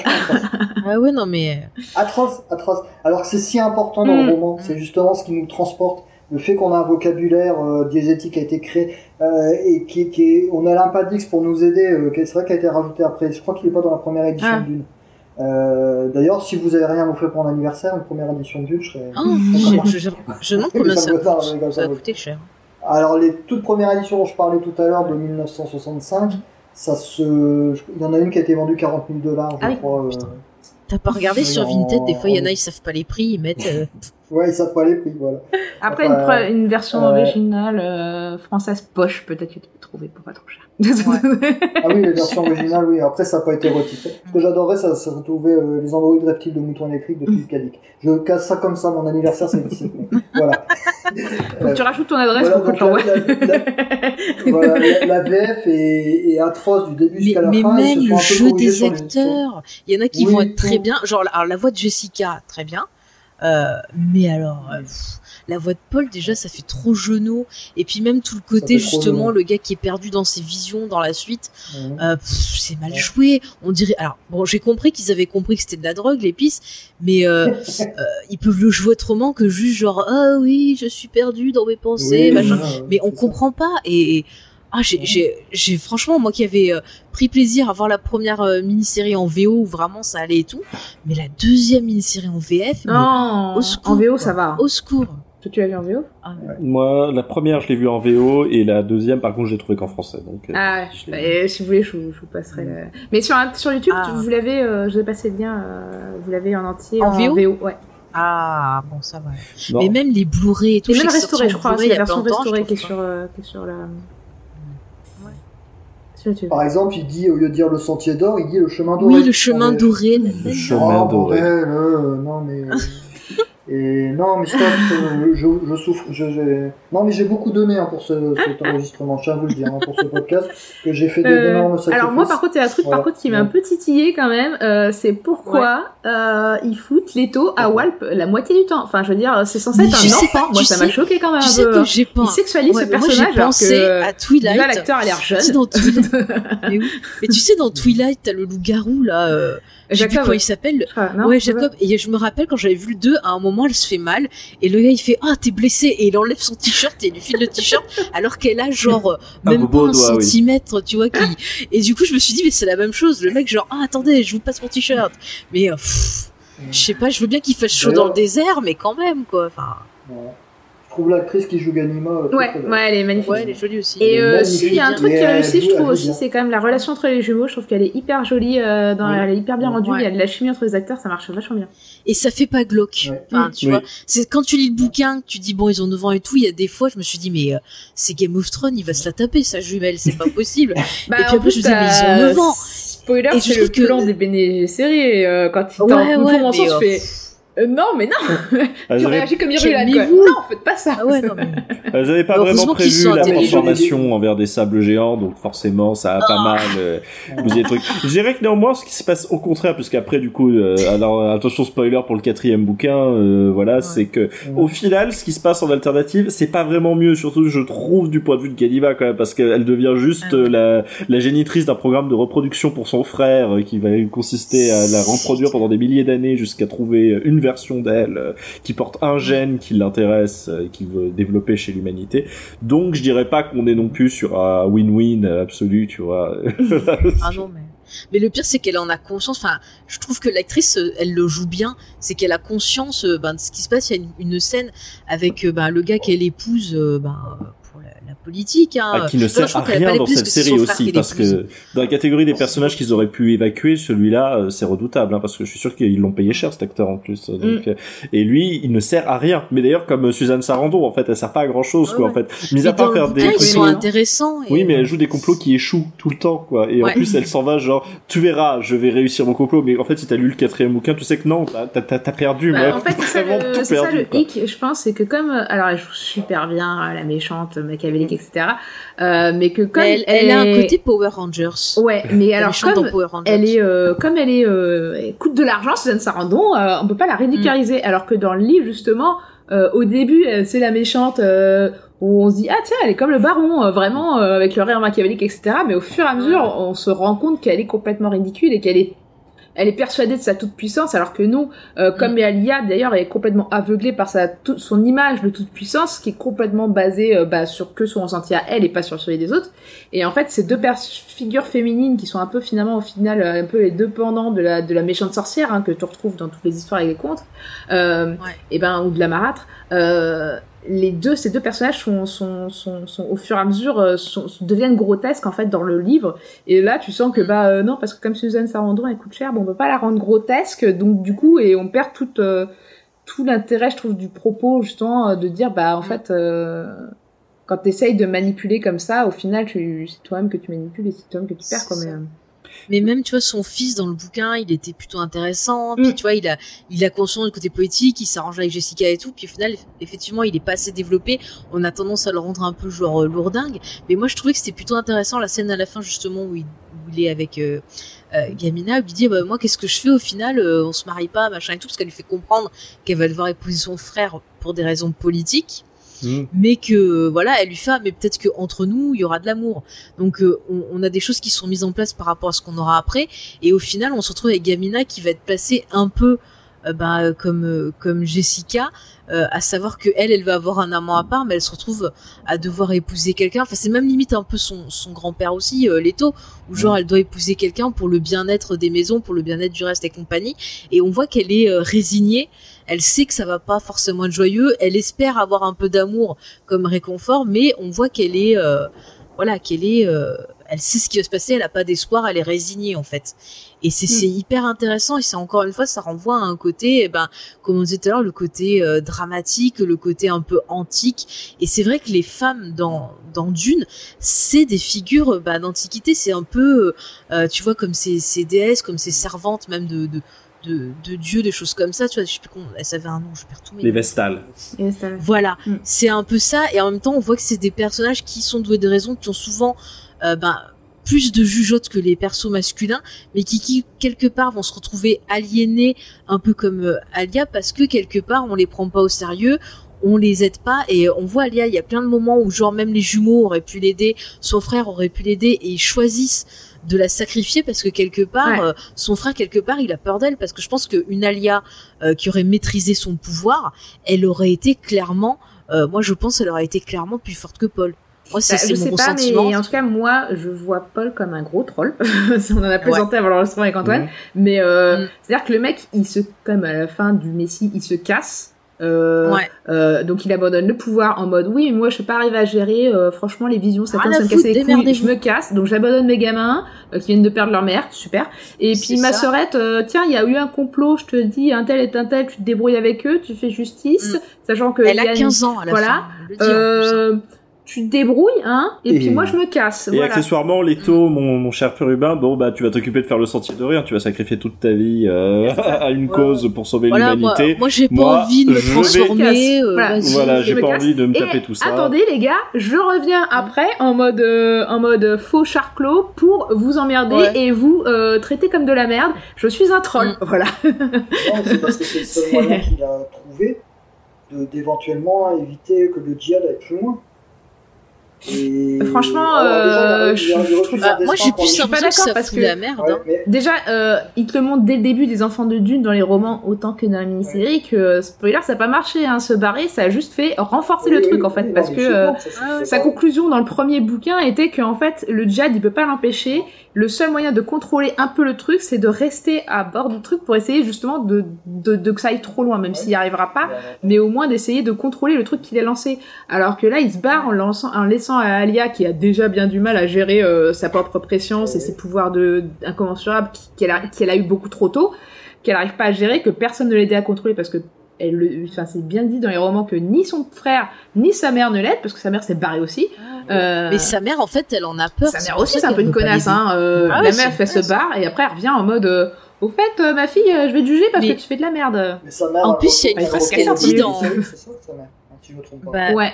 Ouais, elle- ouais, c'est ça. Elle retourne à ça parce que justement, elle a peur de sa fille. Et il y a une phrase intéressante que dit le personnage d'Alia et qui est euh, mis dans dans la série. Elle dit j'ai été sacrifiée pour mon frère parce que si elle n'avait pas donné euh, un fils au, au duc, c'est moi qui aurais été l'aîné. Et euh, bah en gros, voilà, c'est elle qui aurait euh, qui aurait été prise Ouais. en charge et qui aurait eu le Non, truc. en fait, Et elle a été sacrifiée pour son Alia frère. devait être la mère du Kizaka Ouais, ouais. Ouais. Mais même Ouais. elle était, sa- enfin elle et euh, Leto 1, donc le premier Mhm. enfant de Mhm. euh, de Paul Ouais. et de Shani, ont été les, toutes les deux ont été sacrifiées en fait. Ali a survécu uniquement parce qu'elle avait ses pouvoirs qui lui ont permis de parler au, au- à l'empereur et de et de pas être tuée quoi. Oui. Parce que Bah sinon oui. elle a été elle a été tuée avec euh, l'enfant. En fait c'est Paul il savait que ça allait arriver et il a choisi de rester sur le champ de bataille plutôt qu'aller sauver son fils quoi. Ouais, ouais. Et, euh, et clairement, le personnage est vraiment, euh, enfin ouais, c'est un, c'est un peu un connard. Et, Non, et c'est vrai En que plus, il a eu la vision, connard, il hein aurait pas pu mettre c'est quelqu'un pas très gentil. Paul aussi, euh, il a pas demandé d'être le Mais attends, académique, il a eu euh. la vision. Attends, mais moi, moi, moi, je sais pas. J'ai une vision de mon gosse qui va se faire tuer. Ouais. Euh, J'appelle euh, SOS Fremen. euh, salut, euh, Jean-Claude Fremen, mon gamin va se faire tuer. Que, Dépasse-le. ouais, Oui, mais le, dès qu'il apprend que, que son gamin est mort, le premier truc qu'il fait, il se tourne vers Shani, il fait écoute, on en aura d'autres quoi. Enfin, c'est Ouais, c'est pas l'abus. C'est comme fais bon, écoute, La meuf se euh, rend un malade pour euh, lui donner un, deux- un deuxième fils quoi. Et elle va en crever, quoi. Et lui, le mec ne l'arrête pas. Et il interdit même à sa note, à son épouse officielle qui pourrait lui donner un gamin, de lui en donner un. Ouais, ouais. À un moment donné, euh... mec, Mais c'est choix, parce qu'effectivement, c'est vrai qu'il sait qu'elle va en mourir et il s'en fout. Sévère. Oui, mais au bout d'un Ah, non, moment, mais- il faut dire. Quoi. Je Non, trouve non, que il- c'est justement ce qui rend le personnage de Paul intéressant. c'est- un messie qui échoue, c'est un Oui. messie qui Qui renonce, qui, qui- échoue, qui, qui renonce, qui, n'est pas à la hauteur son- de. de peur à son destin. Il veut pas devenir l'empereur Dieu. Euh, et qui laisse son fils le faire et son fils l'accepte. Lui, il accepte ce, ce destin et. et- Ah, pardon. Mais il va se sacrifier là-dedans aussi, tu Oui. vois. Donc au final, il laisse son fils endurer des, des souffrances millénaires pour euh, voilà pour euh, pour, lui s'épargner ça et voilà et euh, et en finir plus tôt si j'ose dire Et quoi. justement, est-ce que ça rejoint pas le fait que ça devait pas être lui le Cuisac Adérac C'est pour ça qu'il renonce et que ça saute Bah, une si. génération. Parce que ça Oui, mais son, son fils n'est pas pour autant le Cuisac Cadillac, puisqu'il a pas fait le bon. euh, Si son fils est un Kwisatz Haderach. De toute façon, en termes de Kwisatz Haderach, tel que c'est présenté dans mon Mm. souvenir dans l'œuvre, c'est pas, enfin, c'est pas un être unique, en fait. C'est, Oui. le pensaient unique, évidemment, mais en soi, ça se désigne juste un être doté d'une prescience. euh, Oui, c'est ça. Mais en tout cas, c'est pas celui qui Et était par prévu par les Bene parce que c'est- Eh il ben, devait le- encore euh, Paul. Enfin, si Paul avait été une fille, il aurait dû euh, être avec. euh, Enfanté avec Fade. Voilà. euh, Donc euh, de toute façon, euh, le Et programme politique est contre, complètement parti en. Pardon. Si on le, le rapproche d'un point de vue politique, on peut voir aussi comme ça un dirigeant qui fait un mauvais choix, choix qui cause ben, le bordel euh, ben, dans son pays, et au lieu de l'assumer, il préfère se tirer, euh, voilà, ou démissionner comme certains Mm. ont fait. Enfin, En mode au on peut le voir aussi comme ça. bah oui. Donc encore une fois, c'est aussi un peu bah genre tu fais des choix mais il faut les assumer. Et Mm. si tu les assumes pas, ben c'est la merde quoi. Tu Après, peux pas déléguer aux autres quoi. tu peux. Si tu vois que tu fais de la merde et que tu sens que quelqu'un de mieux que toi peut prendre le relais, tu peux euh, déléguer le pouvoir à la personne, mais préviens-la avant. Euh, Voilà. Et brief-la puis il faut le dire. Je pense euh, donne-lui le que dossier, euh, fais des, fais des réunions Mais- avant, prépare le terrain. Te barre pas comme ça, comme non mais voleur, même quoi. aussi tu vois, on voit que c'est des gens qui étaient vachement dans la com, euh, dans les premiers trucs. Et là en fait au moment où ils devraient justement être dans la communication, parler à son peuple, dire Mm. effectivement on avait un projet, on avait un idéal. Euh, bon ben j'ai loupé, ça s'est pas bien passé. Euh, voyez, vous m'avez élu comme un dieu, mais au final je suis qu'un humain et genre il faut qu'on on trouve un moyen ensemble d'arranger les choses. Tu vois, ça aurait pu. Alors ceux qui sont hystériques, ils auraient pu dire oh regardez, il est comme nous, il est magnifique, hop, ça aurait relancé une nouvelle fascination. Tu vois, et il aurait pu euh, bah, recommencer sur de meilleures bases peut-être. Déjà le fait de, de dire oui, je me suis gouré, eh ben ça aurait été une belle preuve euh, d'avance dans l'humanité, parce que l'humain, surtout vous messieurs, je suis désolée pour reconnaître que vous avez tort, eh ben c'est dur. Hein. Donc, Ouais, Ouais, c'est pas après, au final, euh, ils en tournent non plus, donc c'est vrai que c'est. Ah, ouais. Mais au final, est-ce que, est-ce qu'à travers de Dune, euh, il nous dit pas quelque part qu'il y a un espèce de cycle qui se reproduit encore et encore, Ah bah totalement. et que Ah peut-être bah. la finalité, c'est casser ce cycle-là?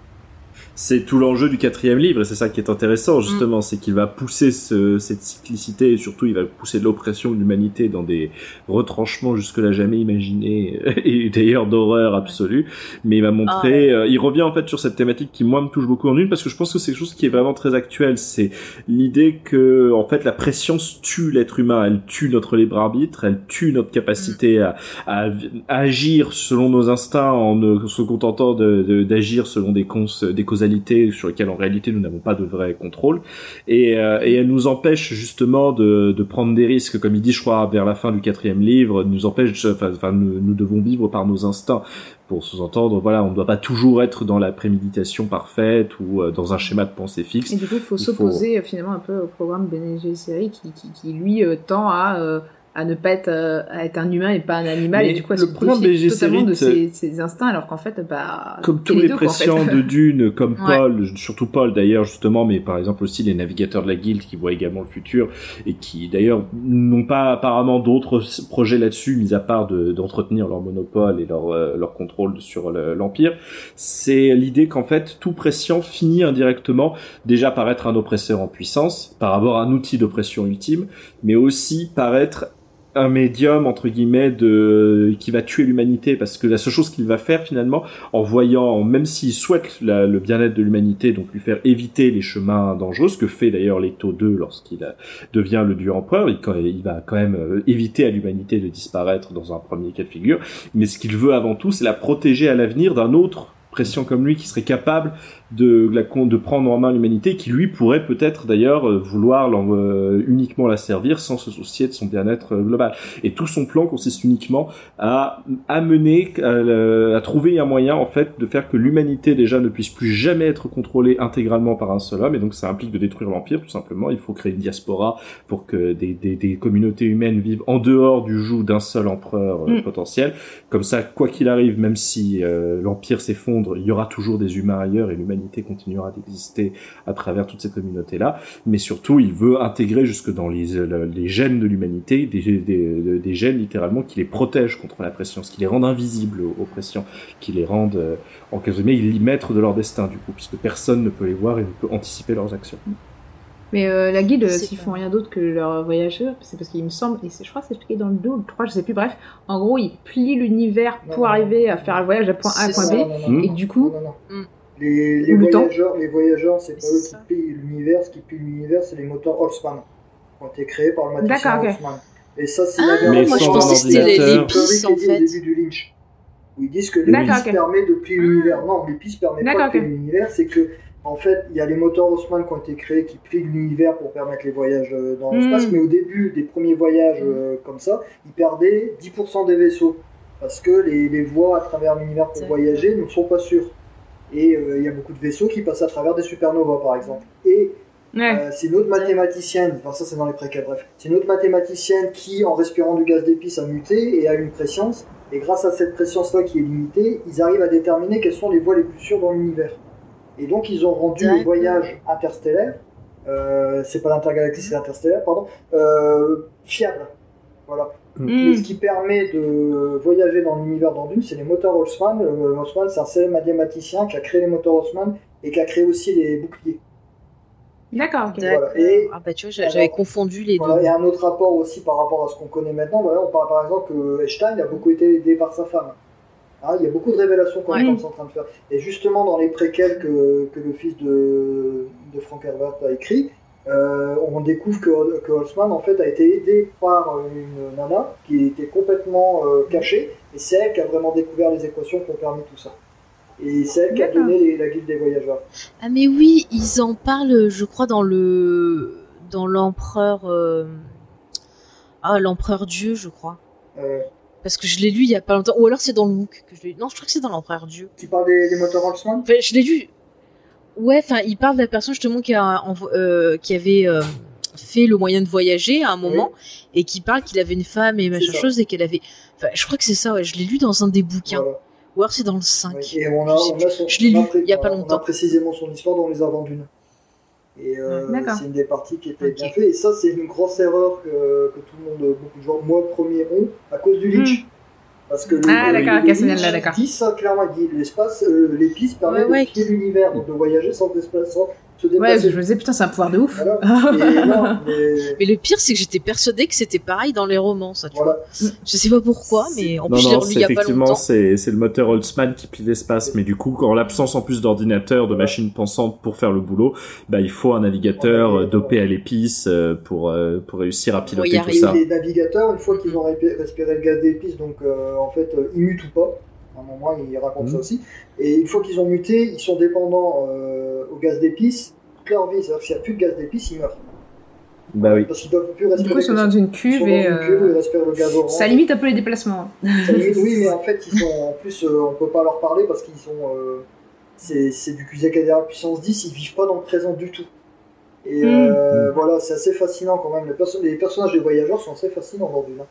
Par contre, euh, ils ont essayé d'en mettre un dans la mini-série Les Enfants Oui, ont- il était assez Ouais. moche. Et c'est hyper moche. Mm. Non, mais par contre, la scène, euh, la scène où il fracasse euh, Ça, Ça ca- casse. ça sa cuve. euh, Ouais. est assez, C'est assez pas bien mal. foutu. hein. Il y a là, il y a vraiment un côté. euh, Alors que même dans le bouquin, on dit qu'ils ont un aspect grotesque. Euh, ils ressemblent à des. Mm. Ils sont très proches Ouais. de, la visu... du visuel qu'on a dans le Lynch. Euh, Bah, j'aime bien ce visuel. Ils ressemblent à des espèces de fœtus. Moi aussi, j'aime euh, bien. Voilà, ils sont assez Mm. monstrueux, ils ont plus rien d'humain. assez flippant, ouais. Bah, celui qui est dans le, la première mini-série de Dune, euh, ça passe à peu près parce que c'est assez épisodique Ouais. et qu'on a juste cette espèce de majesté. Le deuxième qui met et qui justement en plus interagit, discute avec euh, Suzanne Sarandon et tout à un moment, je trouve que non seulement sa voix est ridicule, mais en plus, euh, oui, le design et tout, on n'arrive pas trop à y On croire. dirait quoi. qu'il vient des mers. Oui, en fait. voilà. Alors, euh, en VO, ça passe mieux, hein, sa voix. je, je veux pas J'en doute pas. VO, mais. Je, je te crois, je te crois. Euh, je pense qu'on a fait quand même pas mal le tour de ces adaptations. Euh, juste avant, j'ai une petite info comme ça, juste avant de, de conclure. Euh, vous savez, il y a une chanson qui a été faite pour la deuxième euh, mini-série qui s'appelle Summon the Worms, qui est écrite par Brian Ty- euh, Tyler. Mm. Et en qui a fait, été cette musique, vous le- surutilisé, oui. voilà, surutilisé sur M6, par exemple, dans Pékin Express. Pour ceux Ah, qui, s'intéressent et qui regardent, euh, voilà. C'est la Elle est musique très de bien. Pékin Express. Oui, voilà. C'est de la bonne Disons musique de c'est- film d'action. Voilà. Mais après, j'avoue que la musique, vraiment, elle est pas à la hauteur. Ils auraient pu la bosser un peu plus. Alors, Bon, après, c'est beaucoup- vrai que j'adore celle du film de Lynch. Moi, j'aime beaucoup celle Ouais. des enfants Dune, hein, la musique des enfants Dune, j'aime bien. Elle est un peu mieux, mais je trouve que ça correspond pas euh, à l'histoire, ça fait trop gentil. Ouais. On dirait Dinotopia, en fait. Oui, Et pour moi, c'est pas d'une. Voilà, c'est. C'est trop joyeux. Mm, d'accord. Il y a, il y a quelques, Ah. Il y a quelques thèmes euh, sympas, je trouve, euh, quand c'est les thèmes des Freemen, mais euh, Mm. Le générique encore de la première mini-série, il essaie de donner un côté un peu désert, un peu. Mm. Ouais, voilà, un peu oriental, ça passe, mais c'est pas marquant en fait comme BO. ouais. Donc c'est un peu, tu vois, le triste. Euh, par contre, pour conclure, j'ai envie de vous demander, est-ce que vous pensez euh, que pour adapter Dune, finalement, il vaut mieux une mini-série, ou est-ce que vous pensez que c'est possible de réussir à faire une adaptation de la qualité de la mini-série en film? Euh, Allez, le premier Mm. qui parle. Bah, Je dirais que c'est pas honnêtement ça dépend des parties pris qu'on fait. Je pense que là d'ailleurs on sait que le film de Denis Villeneuve il va être divisé en deux. hein. Il va pas il va pas essayer il a pas essayé de faire tout le bouquin le premier coup. Bon est-ce que c'est plus un choix marketing parce qu'ils veulent faire deux films plutôt qu'un pour faire plus de pognon ça je je, je sais pas. Ce que je sais c'est qu'effectivement à, à vue de nez dans le premier bouquin il y a quand même largement de quoi faire deux films très corrects euh, sans faire du remplissage euh, comme à l'inverse. Je pense qu'avec les trois les deux suivants il vaut mieux essayer de condenser en un seul film parce que sinon ça, ça fait il y a beaucoup de Mm. remplissage euh, pour rien quoi. Bah, Alors, le Messi t'arrives pas. le Messi, il est court, long, mais tu peux faire un film d'une heure. Le hein. Messi, Je vois le Messi tout, oui mais tu fais un film et qui va être long, qui risque d'être un peu imbuvable etc. Je pense qu'il y a vraiment un enjeu pour moi ça va être ça peut-être la vraie révélation c'est que on va voir ce que donnera du coup euh, Mm. Villeneuve sur l'adaptation de Dune en deux films mais si derrière Mm. comme j'imagine et si ça marche ils envisagent déjà d'adapter les, les bouquins suivants je pense qu'il y a un vrai enjeu de ré- réussir comment on fait une adaptation du Messie et des enfants de Dune et même euh, éventuellement du coup du, du quatrième euh, bouquin sans que ce soit Ah, tu peux, Ah attends, tu peux faire euh, les enfants de Dune en plus gros, ou peut-être en deux films, mais en infusant le Messie de Dune à l'intérieur, en souvenir à travers les dos. moi je pense que, je pense qu'il y a plusieurs parties pris possibles mais je- moi j'imagine euh, toutes sortes de choses je pense qu'au contraire par exemple là où tu peux faire chose de plus intéressant c'est de carrément euh, un peu comme dans les cycles de fondation d'Asimov c'est-à-dire que quand tu arrives au Messie plutôt que d'aller 12 ans dans le futur pour préparer le fait d'ailleurs que c'est- avec le dieu empereur tu fais un saut beaucoup plus long dans le futur Ouais. on débarque toujours tout de suite à ses, à ses enfants etc et puis ensuite on arrive au dieu empereur dans un troisième film euh, etc enfin dans un, dans un troisième arc et tout mais je crois qu'il y a un vrai enjeu sur comment on les adapte ces deux bouquins et c'est pas pour rien que la deuxième euh, les euh, mini-séries les enfants de Dune se cassent la gueule c'est que je pense que c'est c'est très casse-gueule de les réussir à les adapter c'est des bouquins beaucoup plus complexes et qui s'apprêtent pas du tout à une qui adaptation plus sur qui- l'intériorisation que, euh, Et- que l'aventure. quoi. Ils je sont pense que plus philosophiques sur euh, c'est le côté ça un ouais. peu délire hallucina- hallucinatoire par moment. Enfin, Bah, en fait, euh, C'est il faut euh, c'est là où, où- où l'adaptation euh, qui n'a jamais été faite de Jodorowsky aurait été peut-être intéressante parce que je pense qu'il faut quelqu'un qui soit euh, prêt à aller dans le psychédélique à fond la caisse et Mais à tu- retranscrire visuellement quelque chose qui est très intérieur. Et euh, Jodorowsky arrive assez bien à faire ça. euh, moi, je Mais pense tu sais que Sacré, dans le mais- MOOC justement de, de Dune, le fameux MOOC donc euh, fait par euh, c'est plus que de la SF, Mm. euh, il- ouais voilà, il y a un article justement, une interview de Jodorowsky où il dit qu'en gros euh, la suite il en avait rien à foutre, qu'en gros c'était de la merde et que le 1 ça suffisait. donc euh, c'est pour ça qu'il a changé la fin parce qu'il a dit en gros euh, C'est pour ça moi j'aurais jamais fait les suites, euh, voilà quoi. C'est pour ça que je fais partie des gens qui pensent qu'il ne faut pas surévaluer Jodorowsky et encore moins son adaptation. Certes, euh, voilà, c'est très intéressant, le documentaire est très bien, il n'y a pas de doute là-dessus, mais y a- rien Mm. ne garantit que ce mec aurait fait quelque chose de, de bitable euh, dans l'absolu. hein. Je pense pense qu'on que aura ça une aurait été un gros raté et je ouais. pense que personne n'aurait osé adapter euh, Dune ensuite parce que euh, Ouais. 10 heures de film, ce serait jamais passé. Hein. Non mais déjà c'est une très mauvaise idée. C'est 10 heures de film, si tu commences par là, déjà je pense que c'était une connerie À la limite, tu peux peut-être faire ça dans le cinéma russe, mais, certainement pas dans le cinéma hollywoodien. Mais donc voilà, je pense que d'une, t'as cette, euh, voilà, t'as cet enjeu qui, pour moi, de l'adaptation, qui est justement est intéressant d'ailleurs, qui est une vraie question, mais c'est que si tu acceptes un nouveau médium, il faut aussi du coup accepter certaines contraintes. Et au Mm. cinéma, bah, dériver d'un truc qui dans le premier livre est quand même pas terre à terre, c'est pas ce que je veux dire, mais qui est quand même très factuel. Il se passe quand même des intrigues, des complots, des combats, il y a même des batailles et tout. Voilà, et arriver à un truc comme les Messi, les enfants de Dune, où la moitié se passe, la moitié dans les visions de l'un, de l'autre, du futur, du présent, et bah il faut faire des parties pris, il faut choisir comment on va en parler, on va choisir, il faut à mon avis réduire le nombre de personnages, il y a aussi beaucoup de Mm. personnages qui arrivent dans le deuxième et le troisième film. Je pense que limite le personnage de Duncan, il faut se poser la question, est-ce que c'est vraiment pertinent de le faire revenir euh, ou pas si, mais dans ce cas, il faut vraiment le faire exister, il faut vraiment lui. Il devient intéressant dans le quatrième livre, ses- mais ses- dans le deux et le ouais. troisième livre, Moi, je trouve euh, que dans le 2, il a apporté c'est- des trucs intéressants et, et en fait, euh, son point de vue VS celui de Paul a pas, et, et avec Stilgard, euh, il y a trois, trois, trois visions complètement différentes de ce que devrait être l'Empire et de ce qu'on devrait faire, de ce qui s'est passé. Et, et je trouve que c'est hyper intéressant sur ce, ce plan-là, mais il faut faire exister ces trois personnalités en fait. Et il faut vraiment réfléchir à qu'est-ce que sont les idées véhiculées par le bouquin et qu'est-ce que tu veux garder parce que c'est vraiment des trucs psychologiques et comment tu vas adapter. Si tu ne, si tu ne réfléchis pas à ça, tu ne trouveras pas les idées qui vont aller avec l'adaptation qui Bah, irait, euh, il faut déjà qui, même. qui permettrait de, de mettre en scène quelque chose qui est purement effectivement mental, mais que tu peux mettre en scène, je pense. Mais c'est juste faut y réfléchir. Quoi. Mais voilà, il faut. Mais je pense qu'il faut y réfléchir dès le premier film. Tu vois, on verra comment Villeneuve veut adapter la ou Mm. pas la vision double, etc. Enfin, tu vois, il y a ces éléments-là qu'il faut amener, savoir comment tu les Mm. fais évoluer ensuite dans les films suivants et comment tu gères la- l'apothéose entre guillemets du quatrième livre, qui pour moi est une vraie apothéose, qui marche très Mm. bien. Sauf que il, il se Ouais. passe 4000 ans entre. euh, tu vois, euh, déjà c'est un saut de 12 ans si je me souviens bien entre le premier et le deuxième Ouais. livre. Bah, pas beaucoup plus, euh, à peine plus dans le Ah, troisième, du coup, 9 ans, du Minimum. coup, minimum, et puis Oui, ensuite, euh, paf, 4000 ans. Donc, euh, déjà, t'as le problème que la quasi-totalité des personnages ont disparu, puisque, enfin, tous les secondaires, évidemment, ils ne sont plus là. Euh, Au mieux, on a leurs descendants ou leurs clones, enfin, ça dépend comment on appelle un gola. Bref, c'est, t'as- que ces, ces trucs-là. Et t'as cette question de voilà comment tu fais dans un film, donc dans un médium qui est quand même d'abord visuel, euh, qui se prête moins des interprétations et des élucubrations euh, intellectuelles, voilà pour mettre en scène tout ça, pour lui donner du corps et tout. Et je pense qu'il faut aller sur des partis pris qui sont très radicaux. Il faut vraiment trouver ce qui fait un peu l'ADN de Dune. Et je pense que ces thématiques, euh, bah voilà, sur le danger des leaders, le danger de la Mm. préscience, la nécessité de, de tenir compte de l'écologie et de, se- de comprendre son environnement pour être capable de, de vivre avec et tout bah il faut se tenir à ça et savoir comment ensuite on raconte un peu la même histoire mais en prenant un maximum de liberté par rapport à ce qui a été écrit.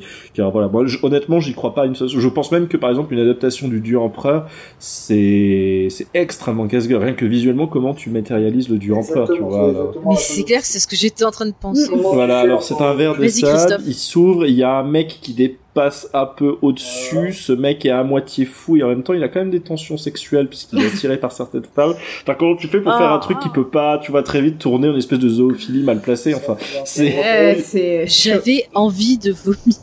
Non mais c'est clairement ça quoi, je veux dire, c'est- il suffit de voir les, les, les, les œuvres d'artistes puisqu'évidemment il y a eu, je sais pas si des BD et tout qui ont été faites autour du dieu empereur, Ah, je mais suis souvent voir, c'est dégueulasse, dégueulasse. quoi, c'est, c'est, ça, ça n'a aucun sens, Ça ressemble pour certaines à des épisodes de Doctor Who, voilà. euh, des Oui, créatures cheloues, euh, voilà. Mais euh, grave. euh, grave.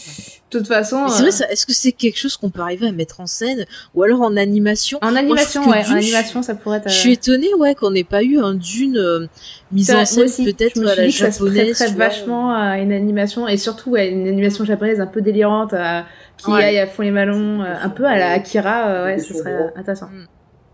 Ah, ouais. en, fait, pourquoi on parle beaucoup de de Dune en ce moment avec le Villeneuve, avec les BD qui sortent, avec la future série sur les, le Bene Gesserit, c'est que ils ont enfin cédé les droits de Dune.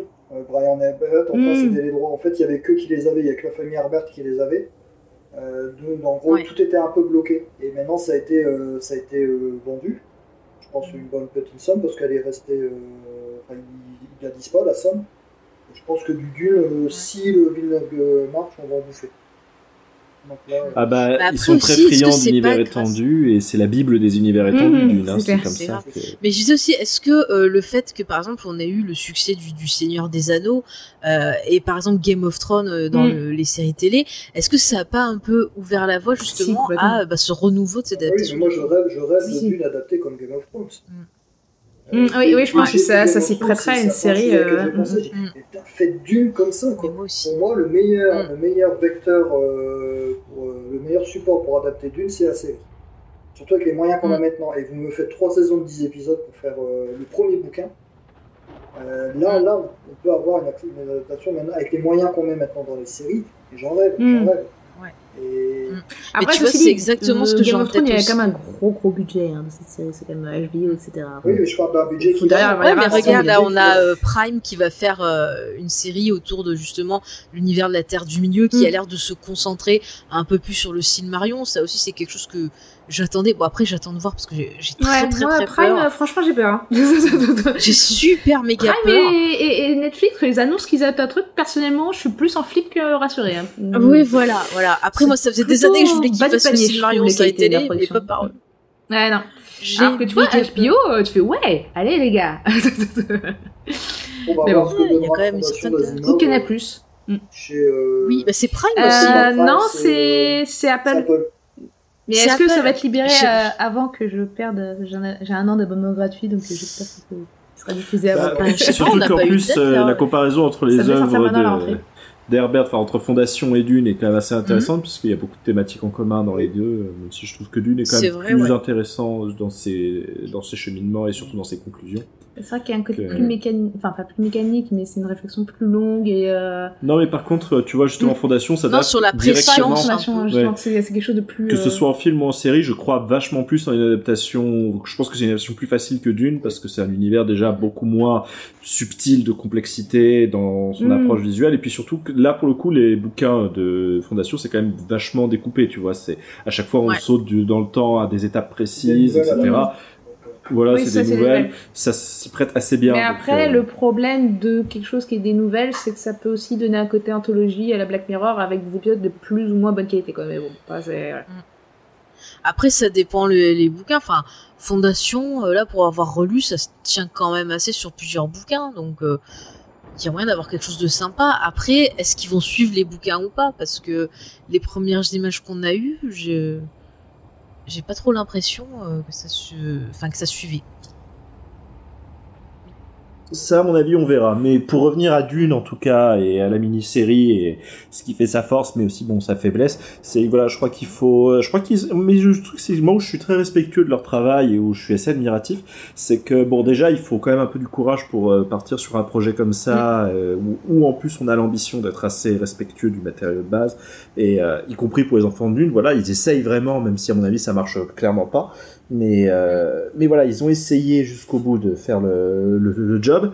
Et, euh, je crois qu'ils ont prouvé que ce qui fait aussi le, succès de l'adaptation c'est bah le la bonne volonté entre guillemets d'y mettre quoi. Le fait que on sent qu'il y a du il y a, il y a un travail soigné. C'est pas trop mécanique quoi. Il y a beaucoup de choses je trouve dans cette mini série qui fait qu'on la retient finalement et qui qui fait que, que ça marche assez bien. Donc voilà, une adaptation Dune, je pense que ça peut très bien se faire dans aussi bien en série qu'en télé, euh, voilà. Mais euh, mais je pense que ce qui compte par contre, c'est vraiment de, en tout cas, il faut surtout pas avoir une approche entre guillemets euh, fan euh, du truc, tu vois, voilà, c'est on part sur un nouveau truc et on peut s'éloigner autant qu'on Mm. veut du, du, du matériau de base, tant que ce qu'on fait au final est intéressant et tant que surtout on respecte l'esprit du matériau plutôt que juste la forme, quoi. Mm. Moi, honnêtement, je, je m'en fous, voilà, de, de certains choix d'acteurs et tout. Je sais que dans le film de Villeneuve, ils ont déjà euh, recasté le, le professeur Kynes, qui maintenant est une femme, etc. Honnêtement, pour l'importance que ça a, euh, je m'en branle. C'est au contraire tant mieux si ça leur permet de- d'avoir un nouveau personnage, euh, voilà, de rajouter un peu un personnage féminin, parce que c'est vrai que même s'il y a quelques femmes fortes dans Dune, c'est quand même globalement euh, un univers euh, très. Pour les premiers romans, oui. pour les premiers romans, c'est quand même très très masculin, quoi.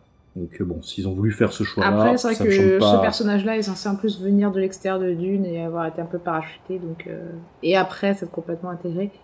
C'est pas. Non, par contre, c'est vrai que euh, Villeneuve est très fan euh, des romans, donc euh, à voir si euh, ce, ce côté fan euh, apportera quelque chose de positif ou au contraire va l'enfermer dans euh, dans la vision qu'il a euh, d'enfant euh, des romans. Donc euh, voilà. Mais euh, moi personnellement, j'adore ce, ce réalisateur, donc. euh, et j'ai beaucoup aimé On son Blade. Runner, donc. euh, Mais peut-être que du coup j'ai trop d'attentes. Voilà. Bah, après, moi, c'est un réalisateur que je trouve un peu froid. Mais bon, ça, on, on en débattra dans. On a supprimé les rushs. Euh, là, quand même, je pense qu'on va, on va conclure parce que quand même, on a bien fait le tout. Vous voyez déjà au point de vue de l'adaptation au niveau euh, voilà série télé ce qu'on en pense. Si vous voulez donc euh, avoir bah, notre avis et nos réflexions sur les adaptations de Dune au niveau cinéma, eh bien, je vous donne rendez-vous dont on a supprimé les rushs. Euh, on vous fera ça après avoir vu ben, le film de Villeneuve. Donc, euh, on vous parlera de Lynch, de Jodorowsky, de Villeneuve. Ça va être fantastique. Et euh, bah, donc, voilà, je vous invite à vous abonner aussi au flux de. On a supprimé les rushs. Euh, avant de, finir, ben, je laisse à nous inviter s'ils veulent refaire un petit peu leur pub. C'est l'instant pub. Alors, je vais demander à, à Sophie et Antoine. Allez-y, faites-vous plaisir. Et puis après, Christophe, tu enchaînes. Euh, bah, écoute, nous, euh, vous pouvez nous retrouver aussi. Donc, on a supprimé les rushs euh, pour moi et ma, et ma comparse Charlotte et notre comparse James. Euh, ils ne sont pas là dans cet épisode, ils nous manquent. Euh, et Ouais. euh, et vous euh, pouvez nous retrouver aussi dans les pieds dans la gueule, même si ça fait très longtemps qu'on n'a pas enregistré d'épisode. Faut qu'on s'y remette. Et oui, parce que les gens réclament. hein, le, le public vous attend. hein, attention. Écoute, on est un peu comme Jodorowsky. On, on fait, on fait, on Vous, fait. vous avez fait une bible. On, a fait une bible, on l'a fait circuler les- Et peut-être qu'un jour. Mais on y croit, on y croit. Bah, je mettrai tous les liens bien sûr en description euh, pour euh, vous retrouver. Vous avez un Discord aussi, je le rappelle, si vous voulez venir euh, parler cinéma, c'est très très sympa. On a des débats bien intéressants. Euh, ben euh, Christophe, où c'est qu'on peut te retrouver? Fais ta pub, parce que tu fais pas mal de choses, profite-en. Au niveau du Discord, mon pseudo c'est Kairi. Donc, si vous voulez discuter avec moi, euh, ce sera avec plaisir. Voilà. Sinon, je fais donc je fais partie d'une association à Toulouse qui s'appelle l'Imaginarium. Et euh, cette année, nous faisons la sixième édition de notre salon Imaginal Livre. Donc, c'est du 16 au 17 octobre à Portée-sur-Garonne, c'est près de Toulouse. Voilà. En fait, c'est un petit salon consacré aux littératures de l'imaginaire.